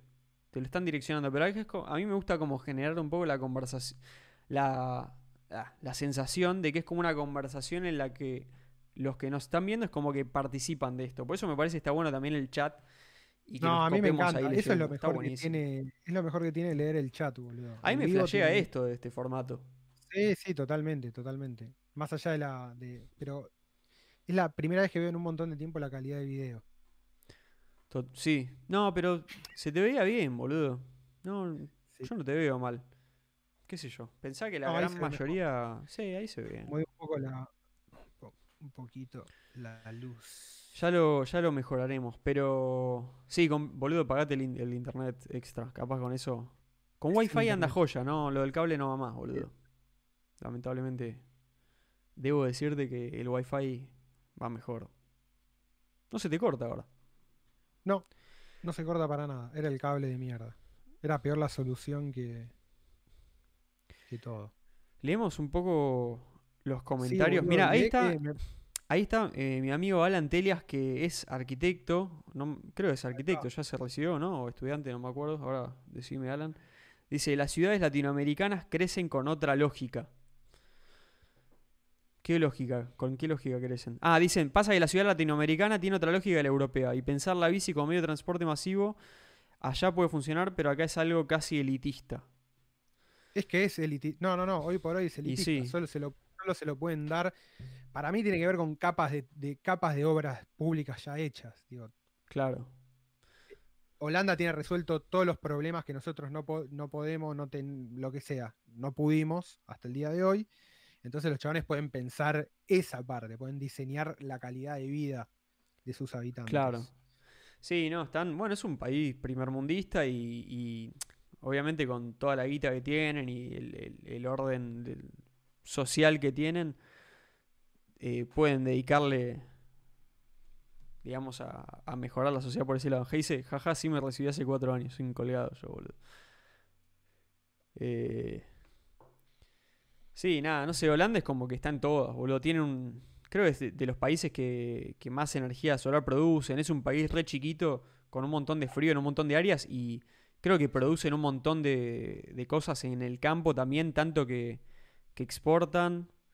Creo Sí, que sí, sí. también eh, importan, exportan basura o le importan, no me acuerdo, y la aprovechan. No sé, viste, se va la chota, Son- Holanda. Sí, Tiene todo, boludo. Yo siempre lo consideré como de los países así más. Como digo, hacen todo bien, boludo. Sí, sí. Fueron hijos de puta cuando tenían que serlo y ahora los chabones son unos buena onda totales, boludo. Como, Sí, fueron hijos de puta como todos los, los imperialistas europeos, pero. sí, boludo, sí. Ni más el ni menos. comercio de esclavos más grande de África. Claro, bueno, sí. No, los- te Eran olvidate. top mierda. Eran top mierda. No, olvídate. Pero lean, uh, esa, eso lo leí hace un tiempo, boludo, la, la compañía oriental de Indias de Holanda, boludo, es zarpado. Es la primera empresa que empieza a cotizar en la bolsa, empresa privada. Y el Estado holandés le, le da la tarea como de ir a buscar nuevas rutas comerciales a, a Asia. Y, ¿En y qué va año a todas las islas. Año 1600 más o menos, por ahí. Fa, boludo. Tremendo. Y le da permiso de acuñar moneda y tener ejército, boludo. Tremendo. No, los me- chabones me, hace los- eh, mierda los esas cosas. no te hace mierda. Es como un, es un estado privado bancado por, o sea, bancado por la corona.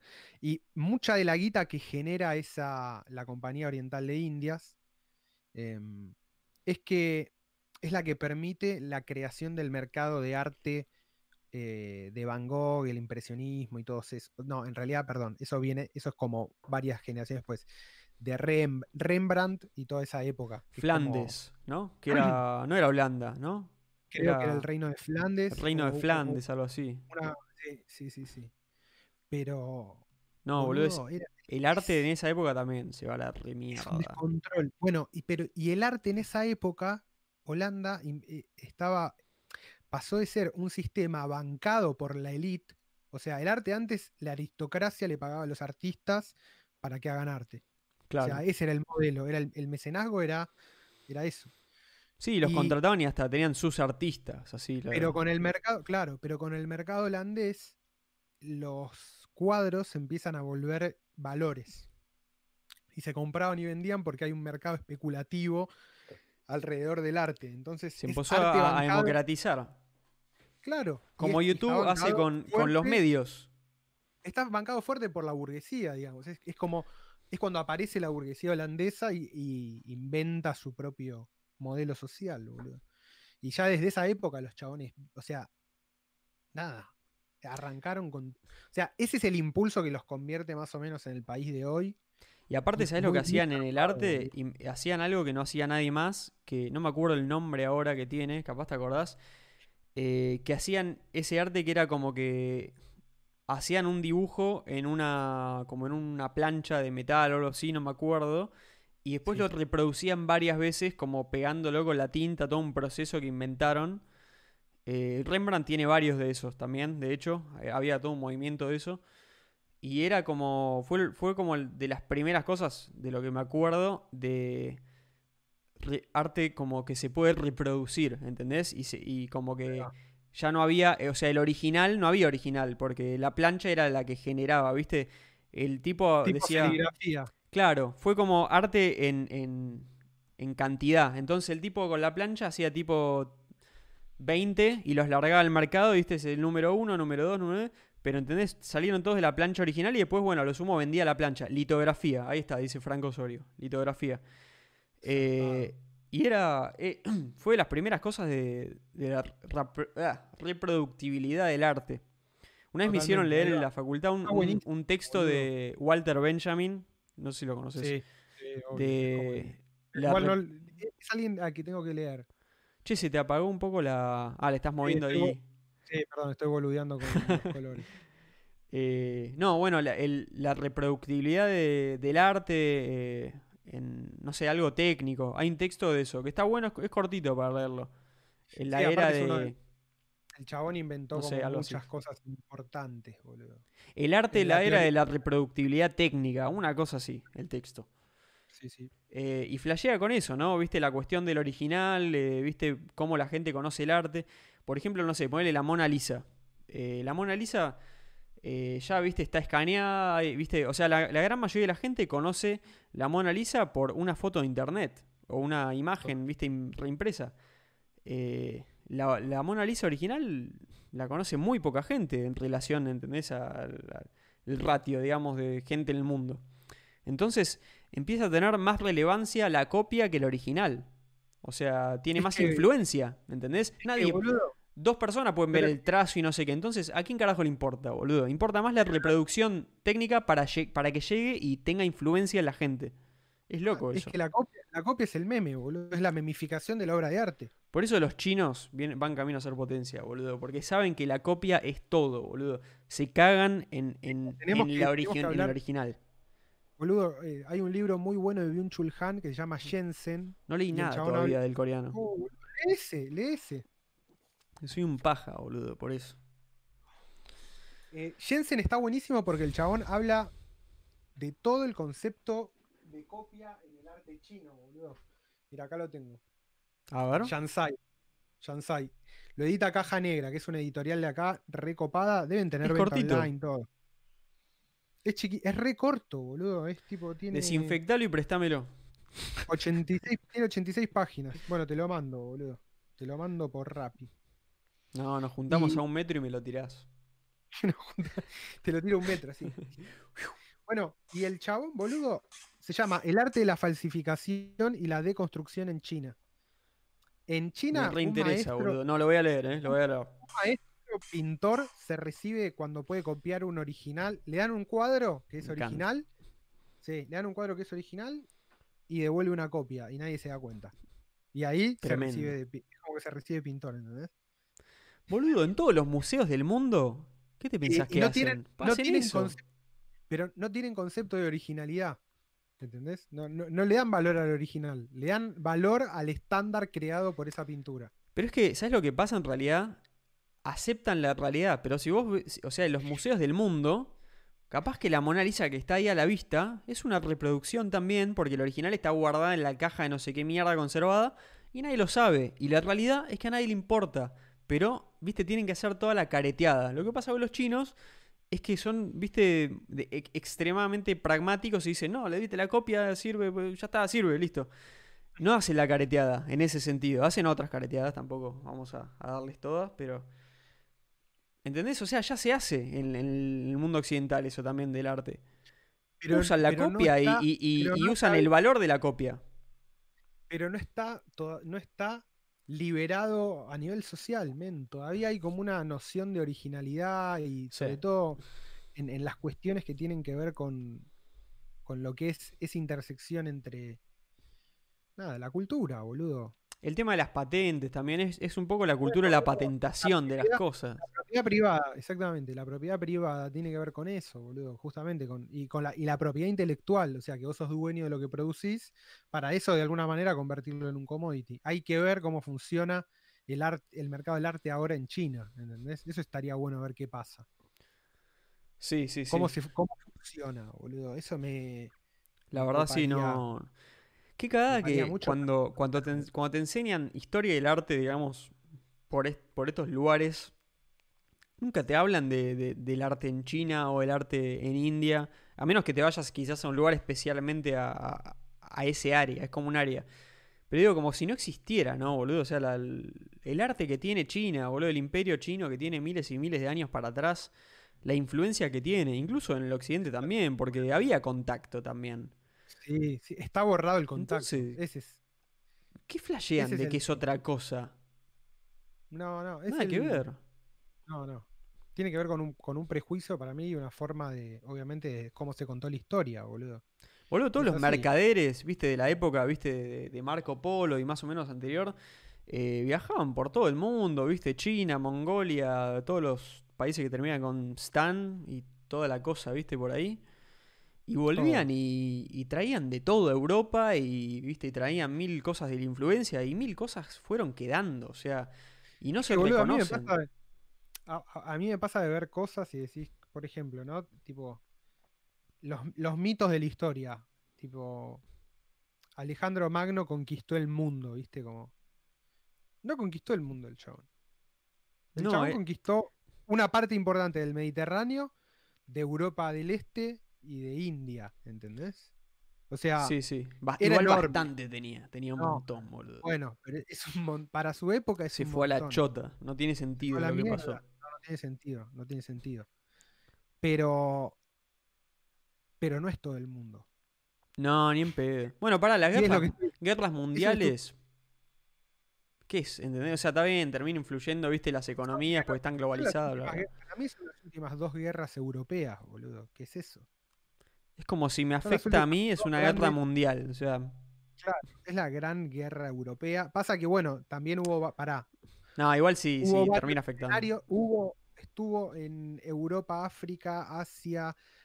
Eh, y no sé si alguna, algún archipiélago de Oceanía también, boludo. Claro, como que, en alguna parte de cada continente, chau, hubo sí, Sí, hubo escaramuza. Viene por ahí, viene por ahí. Pero, por ejemplo, se sabe muy poco de toda la, guerra chino-japonesa de esa época, boludo. Del genocidio japonés en Manchuria. Sí, boludo, los japoneses eran. A los chinos los hicieron mierda. Eh, está bueno la, masacre de Nanjing, que los chinos le tienen gran odio a los japoneses por eso. O sea, era. Viste, los, los les cortaban las cabezas, se han metido, viste, saqueaban lugares, violaban mujeres, o sea, tremendo, viste, quemaban pueblos. Eh, los japoneses, boludo, altos nazis en su historia. bueno, tremendo. Ya el detalle. Hay uno de los pibes en el chat pone el siglo de oro neerlandés, totalmente. Claro. Era esa época. en esa época, los chabones, los holandeses, claro, fueron a Japón, pero en Japón cualquier extranjero era considerado como no, no era divino. O sea, no estaba en contacto con. Viste que Japón es como sinto, o sea, es sintoísta. Tiene Flashea raza superior Japón, boludo. Flashea raza superior porque cree que todo Japón es un ser vivo. Como el hongo. Como el hongo, exactamente. o sea, nosotros estamos haciendo un pequeño fascismo con el hongo. no, el, hongo. nosotros somos sus servidores. Pero para. Y, los japoneses, entonces, para que, para comer, porque comerciaban con los holandeses, pero para comerciar con los holandeses, habían, o sea, ya lo tenían de antes, que lo usaban para los extranjeros en realidad, y a la entrada de la ciudad más importante, que no me acuerdo en esa época si era Kioto o Tokio, creo que era Kioto, tenían una isla artificial, que era una pequeña ciudad como de cinco cuadras, ¿entendés? Como artificial. ¿En qué año eso? Año 1600 y pico. ¿Isla artificial? Sí, men, flotante, tipo de bambú, ¿entendés? Y ahí y ahí comerciaban con los extranjeros para que no, para que no pisen suelo japonés. Porque no eran Son la raza superior, boludo. No eran dignos, men, ¿entendés? Capaz que sí son la raza superior. o sea, los chabones te hacían hablar en, en, la isla esa, boludo. Es muy No, qué zarpado. flashero. ¿Cómo se llama eso? ¿Te, te acordás cómo se llama la isla? No, ¿tenía un nombre? No, pero si lo buscas, si entras en la página de Wikipedia de la compañía de Indias Orientales, llegás. Llegás No, lo voy a buscar, boludo. Ese Era rabbit bueno, hole no lo tenía. Es tremendo. A mí, cuando vi eso, es como, claro, men, hasta el siglo XX nadie pudo entrar a hacer nada en Japón porque estaba todo mal. ¿Qué va a pasar con Japón cuando empiece, cuando siga subiendo el agua? Y viste, tienen maremotos, terremotos, es un quilombo, boludo. Japón en algún momento se van a quedar sin la isla y se van a tener que redistribuir por el mundo, Pero boludo. arreglan todo rápido. Se van, no, boludo. sí, no sé, algo, algo, con alguna van a salir. Con sufrimiento van a salir, boludo. Sí, o, o- o se van a comprar el territorio en otro lado, se lo compran a algún país que no tenga un mango Japón y se van ahí todos. Japón es muy ultra, ¿entendés? Tiene, es como está en muchos niveles, boludo. Boludo, el otro día vi a Akira, ¿viste a Akira? Obvio, men. Uf, boludo, nunca la había visto, ¿puedes creer? Me, es la red pill más grande que habías tomado en tu vida. me voló la cabeza, boludo, y me voló la cabeza haberla visto en Akira. 2020 en este contexto encima. Digo, ¿por qué Adelantó todo. Boludo, la puta madre. Eh, no, tremendo todo. Akira, me, me hizo mierda. Pará, y se- se- después me quedé leyendo cosas de Akira y me pareció algo súper interesante de la manera en la que fue creado, porque bueno, Akira está basado en el manga, que tiene como varios eh, tomos y qué sé yo, pero lo loco de la película es que cuando se hacía la película, al mismo tiempo todavía no había salido la última parte del manga. Entonces, No, lo que pasa, dicen que la película es como, agarra como el, el primer tomo y el sexto, y viste, y en el medio como que mezclaron todos los personajes y bueno, hicieron, viste, medio un, un rejunte ahí. Como viste, algunos personajes que representan un montón de personajes que son en el manga y eso. Típico que se hace con las películas. Pero lo que pasa es que la película se hizo mientras se hacía también el manga. Entonces, como que no hay un original, ¿entendés? Los dos son originales a su manera y son como versiones de lo que puede ser la distopia del el Neo Tokio y toda la cuestión. Me parece que Bueno. está, me parece está buenísimo eso. Y no me acuerdo con qué otra cosa pasaba, pero me parece que está genial como incluso como plan de, de- para que las dos cosas tengan éxito, ¿viste? Porque la gente siempre quiere como, no, pero ¿cuál es el original? No, son los dos originales. Entonces, mira todo, Es lo que- hace es lo que todo. decíamos- es lo que decíamos antes, boludo. O sea, los chabones que. Hay un video también en YouTube que está buenísimo, es de un canal que un chabón que explica todas las líneas temporales que hay en Gundam, ¿viste? Y. Y es muy zarpado porque los chabones tienen un universo donde tienen cinco o seis líneas temporales, boludo. Por ejemplo, hay un universo de Gundam donde Gundam es una serie de televisión y los pibes hacen construyen model kits, ¿viste? Robots, Sí, tipo de como de miniaturas. ¿Viste? En Japón está lleno de eso. sí, sí. Miniaturas de, de robots. Sí, hay, hay de- guerras incluso, hacen tipo como... Bueno, pero en, es claro, pero hay hay lucha entre chao- entre gente que maneja los mini robots que están inspirados como en Gundam, que es una serie de televisión, ¿entendés? O sea, Adentro de ese universo. de cómo hacerlo bien. Cu- ¿Cuál es la lucha? meta. No, los hacen pelear tipo. Hay como combates entre Ah, sí, luchas entre los robots. Claro. Pero que son no, miniaturas. tremendo, no, tremendo. Muy loco. Pero Son- está buenísimo eso. o Son sea, muy lo- meta, lo- boludo. Lo que tienen los japoneses es que tiene todo el sistema que acá se desarrolló por primera vez con las películas de Marvel, eh, ya existe en Japón hace un montón de tiempo y es buenísimo, boludo. Akira Pero, es boludo, un caño. ¿Vos te imaginás? ¿Vos te imaginás que De hecho, para Full Throttle, el otro día lo volví a jugar en el canal de Twitch y las motos de Full Throttle, ¿eh? Si, fíjate, hay dos motos que están calcadas de Akira. El- la moto del protagonista de Full Throttle es la moto del jefe de los payasos en Akira. Hay un, hay Mirá. un frame, hay un frame de la película que es el frame del videojuego. Es que boludo influenció mucho a- moto- a, la muchas moto- cosas? Sí, la moto roja de Akira es la moto amarilla de los K-Fish, que son una de las, de las bandas con las que te agarras a piñas. Y, y ese es, o sea, eso es muy zarpado, boludo. Eh, o sea, porque además es la muestra de que Akira ya se consumía en, hace mucho tiempo en gente muy copada, boludo. O sea, en gente que hacía videojuegos y toda esa movida. Entonces, Sí. Su influencia es enorme, boludo. El Yo- yo me- puse a leer mucho de, de la influencia que tuvo y en Japón en particular parece que Akira fue como, o sea, empezó como a, a- a crear como una industria del anime serio, o sea, para gente grande, como que empezó a, a pegar fuerte a, a partir de Akira. Sí, Y ahora totalmente. se volvió como un arte completamente respetable en Japón. Y, y fue también como, según leí, como el primer, la peli- primera, primera película de anime que trascendió muy fuerte en el occidente. Antes era como, decían, no, viste, es algo muy de nicho, viste, de Japón, no lo van a entender en el occidente. Pegó fuertísimo. Ibas al videoclub y veías el VHS de Akira, boludo. Claro, pero parece que fue como de la primera o de las primeras y terminó influenciando en todo el cine de Hollywood y bueno, todo lo que es distopia, o sea, bueno, Matrix, eh, seguro, agarró de ahí También- cosas, o sea, también- mil cosas.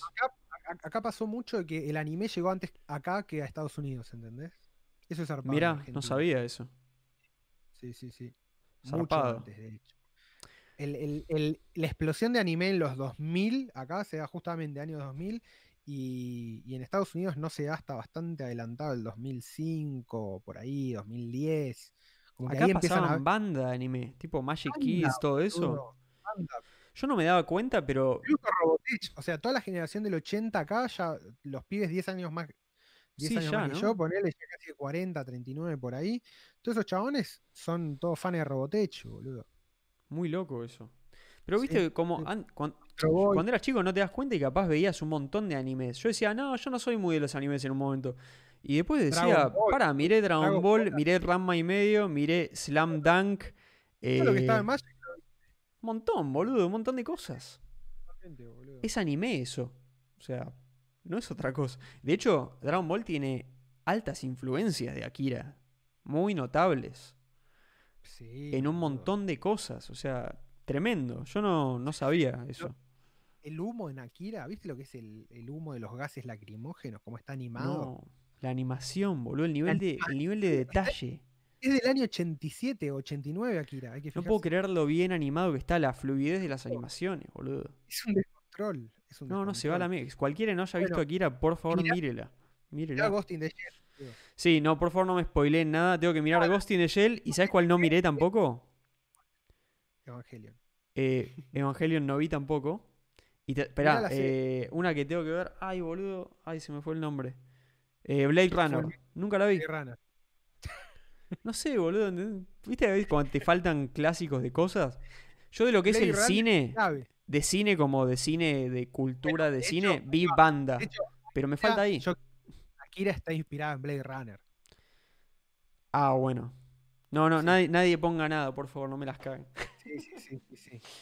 Eh, las voy a ver. No, prometo verlas todas versión esta semana. es el, Ojalá. para mí es el nivel 2 de lo que inaugura Blade Runner. Blade Runner Claro. inaugura un poco, es el primer cyberpunk pre- casi previo al es el, es el último de ciencia ficción y el primero del cyberpunk, digamos. Para ¿Cómo me, me gana el, el cyberpunk, boludo? Es, Porque es un caño, men. Es un caño. Es no el me puede no encantar, boludo. que es cada persona es un estado-nación, boludo. Y es un mundo de estados-naciones. Tenés to- Estamos- todos los derechos y todas las garantías del Estado en tu persona. Boludo, es flashero ver a Akira en 2020 con todo lo que está pasando porque se siente...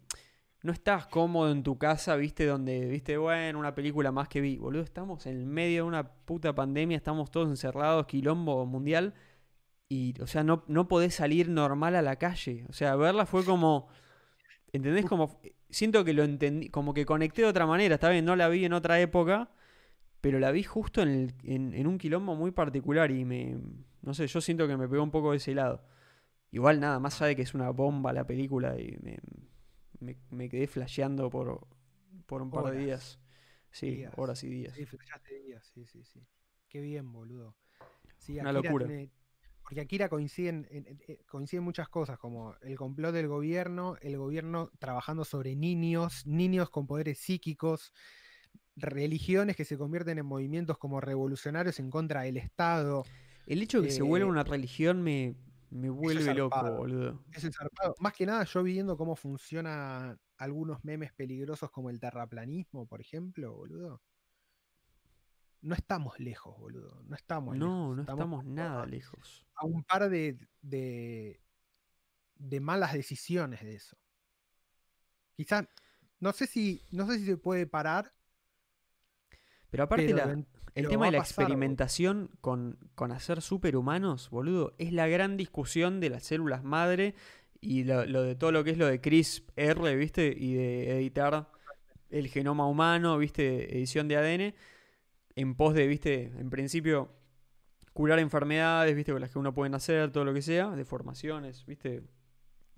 Nada, sa- sacarnos problemas, pero abre la puerta a sacar todo el tema de los superhumanos, ¿viste? Y que nazcan con ciertas características y.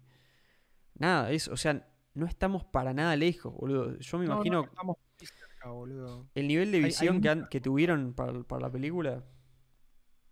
Es muy, es muy buena, boludo. Y el hecho, me gusta eso también, que, que el manga esté separado, porque en general los mangas se completan muy bien con las series que están incompletas. Me gusta porque hay decisiones que las toman no, no en paralelo, pero mirando la serie. Entonces, a mí me pasó con el, con el manga Evangelion. Yo no leí mucho manga en mi vida. O sea, leí todo lo que salió de Ibrea, porque cuando yo tenía 13, estaba en el 2000, justo sale todo el momento de la revista Láser, que era la revista chiquitita, que, viste, valía 3 pesos y te hablaba de todo, ¿entendés? Te- lo que pasaba en Locomotion, en Magic, tenía correo de lectores, el, el editor era como, tenía todo el discurso emprendedor y, era, y defendía, a, me acuerdo cuando defendía a Caballo, ¿entendés? En la, en la editorial.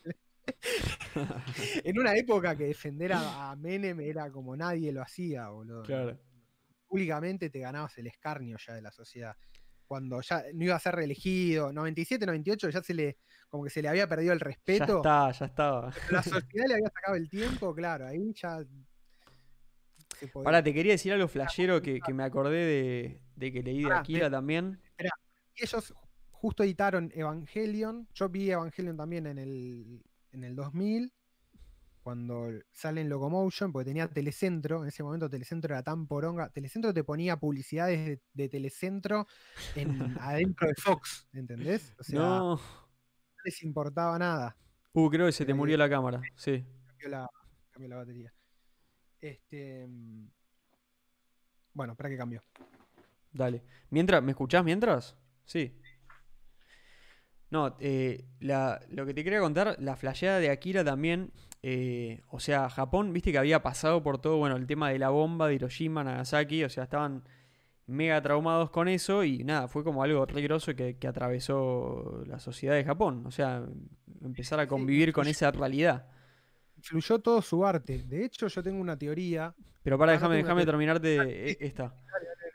Eh, entonces, lo que pasa con las, los modelos distópicos de Japón, a diferencia de los occidentales, es que en las películas yankee, más o menos hasta el momento, lo que pasaba es que había como un, un peligro inminente de que todo estalle y se vaya a la mierda. Y nada, mágicamente, viste, algún héroe de alguna manera evitaban que suceda, ¿entendés? En cambio, en Japón, con lo que flashean es con que la destrucción sí pasa, ¿entendés? Empieza y explota todo, se destruyó toda la ciudad y lo que flashean es con una visión distópica donde se hace la reconstrucción de la ciudad. O sea, el, totalmente. el desastre ya pasó, no lo pudiste evitar. En, Evan- en Evangelion. Eso es lo que pasa con Japón. Japón, ¿entendés? Está todo atravesado por eso. Por eso te va a gustar Evangelion. No me spoilees mucho. No, te voy a decir un solo dato. Evangelion sucede en Tokio 3.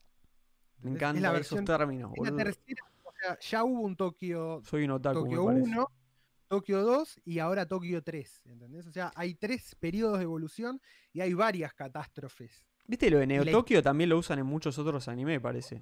Y bueno, Neo Tokio es Evangelion se llama Neo Tokio. Ah, es Neo Tokio también. To- o Tokio 3. O Neo Tokio 3, a ver. Bueno, no, no sé. No sé, yo lo, yo lo que leí es que muchos animes terminaron usando la idea de Neo Tokio. Claro. Creo que está. te- bueno, nada, eso. Em, y. Porque los chabones tienen el trauma, boludo. Es la única sociedad que fue sometida a. a dos bombas, a dos ataques nucleares, boludo. Es tremendo. Y aparte, los chabones eran un pueblo en el cual se creía que el país todo era invencible. ¿Entendés? Porque el emperador era invencible, pero porque Japón era invencible. Claro. Entonces había una relación vicaria con el emperador. Los chabones respetaban ese orden porque habían logrado, boludo, vos ves el nivel de, de artesanía que tenían los chabones para construir eh, las armaduras y las espadas de los samuráis, boludo. O sea, Tremendo. El, el nivel de precisión que tiene Japón en todo lo que hacía y en todo lo que hace. Que también Sí, se mantiene la cultura, se mantiene bastante el intacta éxito en ese de los chabones. Eso, eso a los chabones les generaba un orgullo zarpado. Entonces, obviamente que lo mantenían. Capaz ahí conectaron con los alemanes, ¿no? De la Segunda Guerra. Que es, es, esa es la parte, obvio. Es el boludo. link. Ah, sos un link. enfermo que te gusta craftear cosas hiper mega sólidas y bien. Ah, nosotros también, listo. Seamos razas superiores que matamos a todos. Que creemos que todos los demás son inferiores a nosotros. Vos Bueno, también estás viviendo con estos monos. entonces, en, entonces en Japón, la rotura del. O sea, la rotura del mito ya pasó. Y ahora vuelve, ¿entendés? Porque la pregunta es que va a volver. Entonces, ¿cuándo va a volver? Claro. Y Evangelion, Godzilla es eso. Godzilla, fíjate que es justamente es una recurrencia de, de ataques fortuitos sobre Japón. Y yo Como que, como que el ataque, como el, el desastre es, es inevitable en Japón. No, es inminente. El problema es cómo, cómo sobrevivís al ataque. El tema es cómo sobrevivís al ataque. Eso es lo que está en. Eso es lo que está siempre en cuestión. Y de hecho, en Godzilla, yo volví a ver la Godzilla, la original. Yo vi salteadas, ¿no? Que es eso, Sí. Godzilla vs. Motra. Gojira. Gojira contra King Ghidorah, tipo la, la- la de la pelea de monstruos. Yo soy más de esa etapa de Godzilla. Por eso Qué el que vio, el que vio la, la última, la última es un de- como película no existe. Hay que hacer una versión de Godzilla donde hay que cortar toda la parte que pusieron humanos y solamente dejar la pelea entre los bichos, boludo, que es lo Tres que horas de pelea de bichos. Tres horas de, de piñas entre Godzilla y un monstruo alado de tres cabezas, boludo. Qué bien sea, eso, es- boludo. Y en la original, en la original, Godzilla ataca, es la primera vez que ataca, y un científico desarrolla un arma para matarlo a Godzilla, pero es, una es un arma que le resulta poco ética, porque lo que hace es una bomba que tira en el mar y que destruye toda la vida en el mar.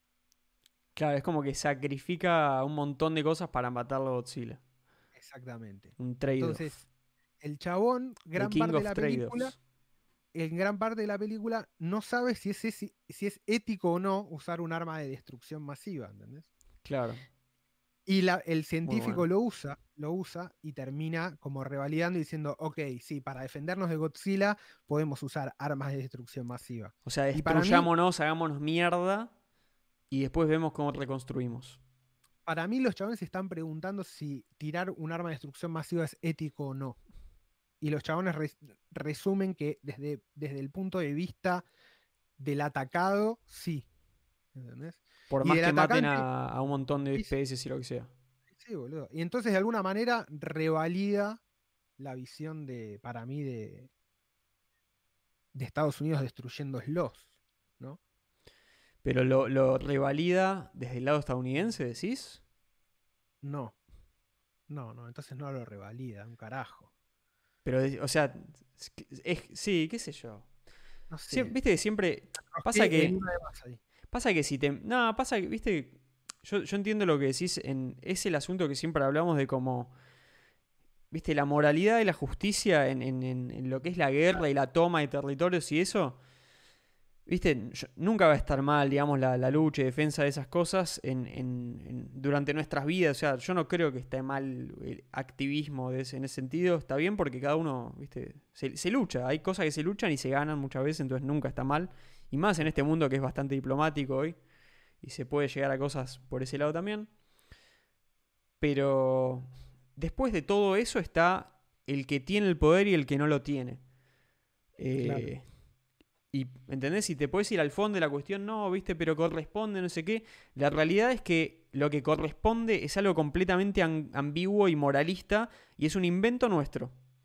O sea, es, es una historia más, es una cosa cultural nuestra que, que la incorporamos, pero no tiene por qué ser eh, la realidad. una Es una ficción compartida más, o sea, nada más.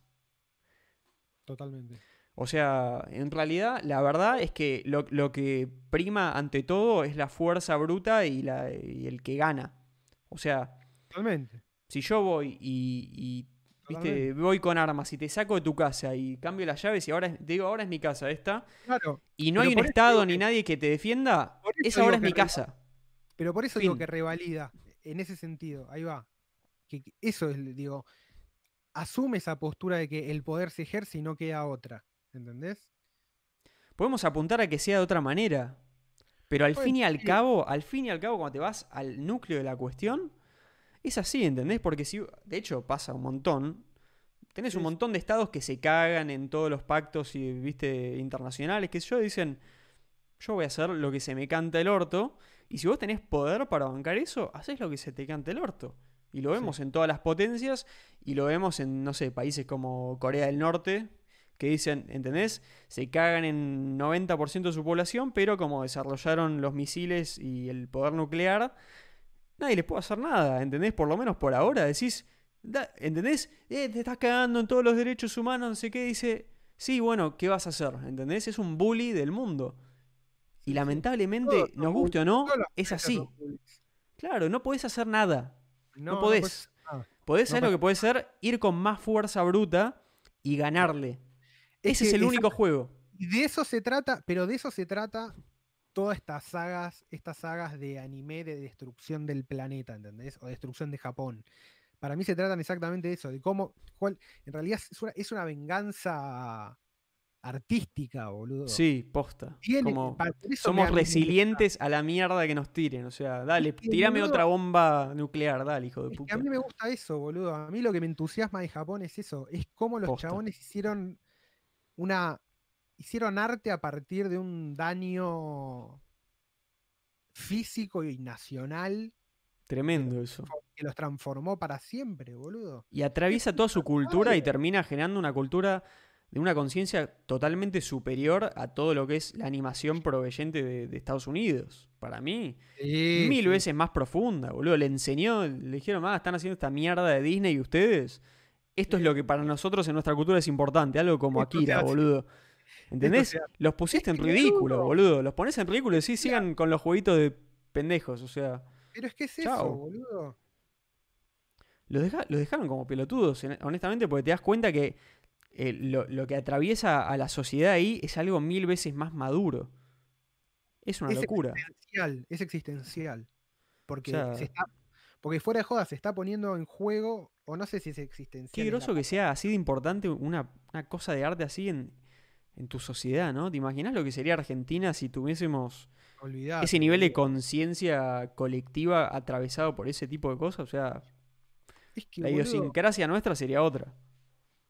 es que para mí lo que le falta, lo más parecido a eso que tenemos es por adopción y son los Simpsons, ¿entendés?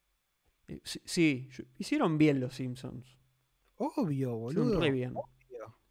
Obvio. Dieron un bueno los lenguaje Simpsons, común con el que todos, con el que todos coincidimos. Es re loco que en Argentina haya pegado tan fenómeno- fuerte los Simpsons y todos sepamos frases y eso. O sea, es, es un fenómeno acá.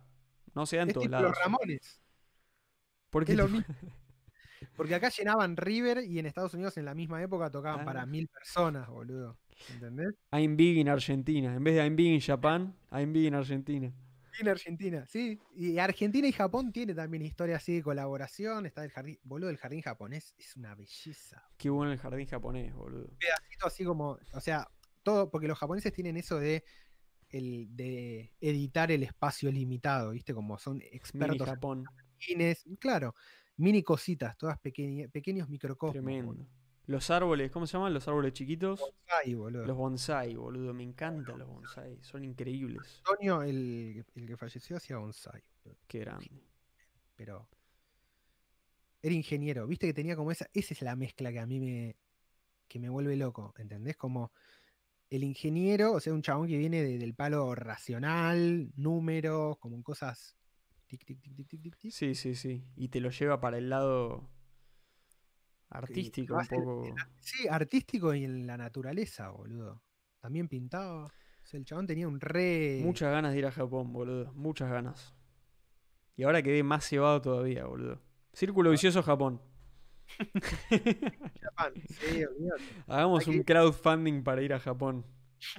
Ya los gordos hacían crowdfunding para todo. A todo, ¿viste? Pensaban que todos les iban a dar guita porque sí, porque les Hagamos pintaban. Un crowdfunding por vivir. Ahí existe, existen esas. Ojo, que esas cosas existen, ¿eh? Existe. A mí me flashea eso, boludo. Uno piensa que no, pero Es como. no lo hacen todos. Entonces, sí, bueno, viste, le tiro dos mangos a este chabón a ver si llega. For the si- lulz. For the LOLs, totalmente, boludo. Eh, hay que soñar un poquito, boludo. Hay que soñar. Hay que soñar. Algún día iremos a la peregrinación del hongo, al gran hongo en Oregon, ya lo dijimos varias veces. Eh, la persona que nos había dicho que tiene casa en Oregon, eh, por favor que aparezca y nos lo diga de vuelta si está por acá, que nos olvidamos su nombre, pero no su idea. Eh, pero bueno, mira, vamos dos horas y casi 20. Estamos perfectos para. Ya está, ¿no? Yo, es re loco, boludo. Hoy de, hoy de verdad, hoy de verdad, de verdad pensé, dije, no, hoy no sale nada. Hoy no vamos a poder hablar de nada porque no, no sé, venía un día como todo, viste, cansada, no sé, como que no, no estaba despierto hoy. No teníamos. Yo hoy no tenía absolutamente nada para decir. Mi mente hoy estaba vacío. Yo pensé y dije, bueno, espero que Juancho diga algo porque mi mente está completamente vacía. Eh, no sé, boludo, es rarísimo. Pero hoy creo que fue de las veces que hablamos de cosas más interesantes y de una manera también muy fluida. Va, hubo otras, ¿no? Pero esta fue una. Sí. Sobre todo el final, boludo. Sobre todo el final. Lo de, lo de- eso, con eso haría un video. Haría un video con, con la parte de Japón. Sí, de una, de una, de una. Cosecharía la frutilla del postre de todo lo círculo vicioso. Cosechemos esas pildoritas. Esas pildoritas. Esas pequeñas pildoritas. Sí, me gusta, me gusta. Me gusta porque se abre una puerta, se puede hablar de mucho, se puede invitar, puedo invitar a, podemos hablar de anime, puedo invitar a Seba, mi amigo, para hablar de anime. Es una máquina lo que sabe. De una, sí, sí, sí. Bueno, yo te voy a hacer un poco la tarea de verme las películas. ¿Sabes a quién me gustaría invitar? Hay un canal de YouTube que se llama Japatonic, Japatonic LTE, algo así. Es un japonés argentino que vive en Japón. Pero no sé, parece que vivió muchos años en Argentina. Todavía me faltan ver muchos videos.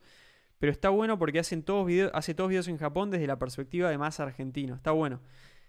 Nada, tarea flashero e invitarlo así. Y quiero tirar como el chivo la otra vez. Quería decirlo y me olvidé en todo el stream. Empecé a ver un canal de un español que se llama. eh, uh, espera, ¿cómo se llama? Se llama Ride Me 5 en inglés. Y el chabón eh, está andando en moto hace casi tres años por todo África, boludo. No te das una idea de las imágenes que agarra. Pero nada, después lo, lo dejamos para otro. Para otro stream, porque ya estamos al final. Tremendo. Nada, me encantaría como que invi- podamos invitar a, a gente así. eh, de YouTube que hace cosas y piolas. Si nos pueden recomendar algunos en los comentarios de. Ahora cuando terminamos el stream, eh, está bueno eso. Está bueno, nos encantaría. Va, a mí por lo menos, y creo que a vos también. Sí, de una, boludo. Lo hemos hablado también, obvio. Sí, Eh, pero bueno, cerrémoslo acá, ¿no? de una. Ah, ¿cuál es el anuncio que iban a hacer? Dice Felipe Martini. Ah, eh, ¿Lo decimos? sí, decilo vos. Nada, bueno, parece que por, por una cuestión acá del señor Juan Ruoco, eh, hemos conseguido nuestra primera página de landing en un medio externo a nosotros llamado El Planteo, el cual es un medio muy interesante centrado en temas sobre la marihuana, ¿no es así? Sí, sobre cannabis. Sobre cannabis. Y bueno, eh, hubo, buena onda ahí. No, datos de tipo de acciones de empresas de cannabis, como un repositorio de precios, y tiene como noticias tanto de un poco de afuera y un poco de contenido también de acá adentro. Está bueno. Es un. está es un medio ahí- buenísimo. Hay que darle bola. Sí, sí, sí, sí. Bueno, y no, Eh, nos armaron ahí como una subpágina, una landing de Círculo landing page. Vicioso especialmente que, bueno, presenta ahí el podcast y explica un poco lo que es. Así que nada, bueno un golazo y... Nos va a hacer rankear bien en Google. Claro, nos va, nos va a empezar a traer como más tráfico y, y está bueno eso. Como que empezar a, a divulgar un poco eh, la palabra del hongo, que para eso estamos. La palabra de la honra. Mira, ahí nos dicen, háganlo más largo tres horas. Tres horas. Hay gente que nos dice, no, dos horas muy largo, acá nos dicen tres horas, vamos. Me, me encanta. Ahí yo totalmente, ¿eh? En alguna. Y Algún día puede ser. Para mí, pero tienen que. Ahí ya van a aparecer otras cosas. Por ahí hasta podemos ver. uh, tenemos que ver Ghosting de Shell. Sí, sí, sí, sí. Podemos hacerlo play. temático. Le damos play, le ponemos. Le ponemos, ¿cómo se llama? Un picture in picture. Sí, y mientras sí, la sí. vamos viendo, no sé, vamos hablando. Sí, o la, o la sincroniza. O sea, sí, los dos la vemos al mismo tiempo y bueno, de última. De una, boludo. Sí, sí, todas esas cosas eh, las iremos experimentando.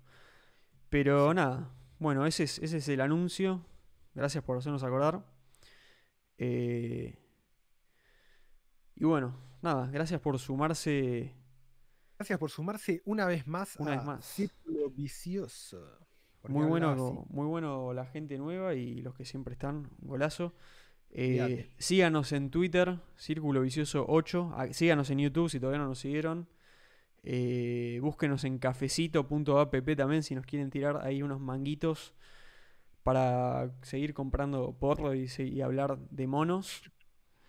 En realidad, ¿sabes Y- qué tenemos que hacer? tenemos que comprar eh, algún token, tipo, tenemos que comprar Ether o Bitcoin y Sí. guardar esa guita a ver en, en qué se transforma de acá a, a que viajemos al hongo. De una, sí, sí, sí, sí. Y ahí hacemos el balance total. Obvio. Y después lo publicamos, vamos tirando cuánto hay en la wallet. Sí, de una. Bueno, gracias a Bueno. todos y nada, golazo. Sigan sumándose. Nos vemos hasta la próxima. Qué larga vida al hongo. Adiós. Larga vida al hongo.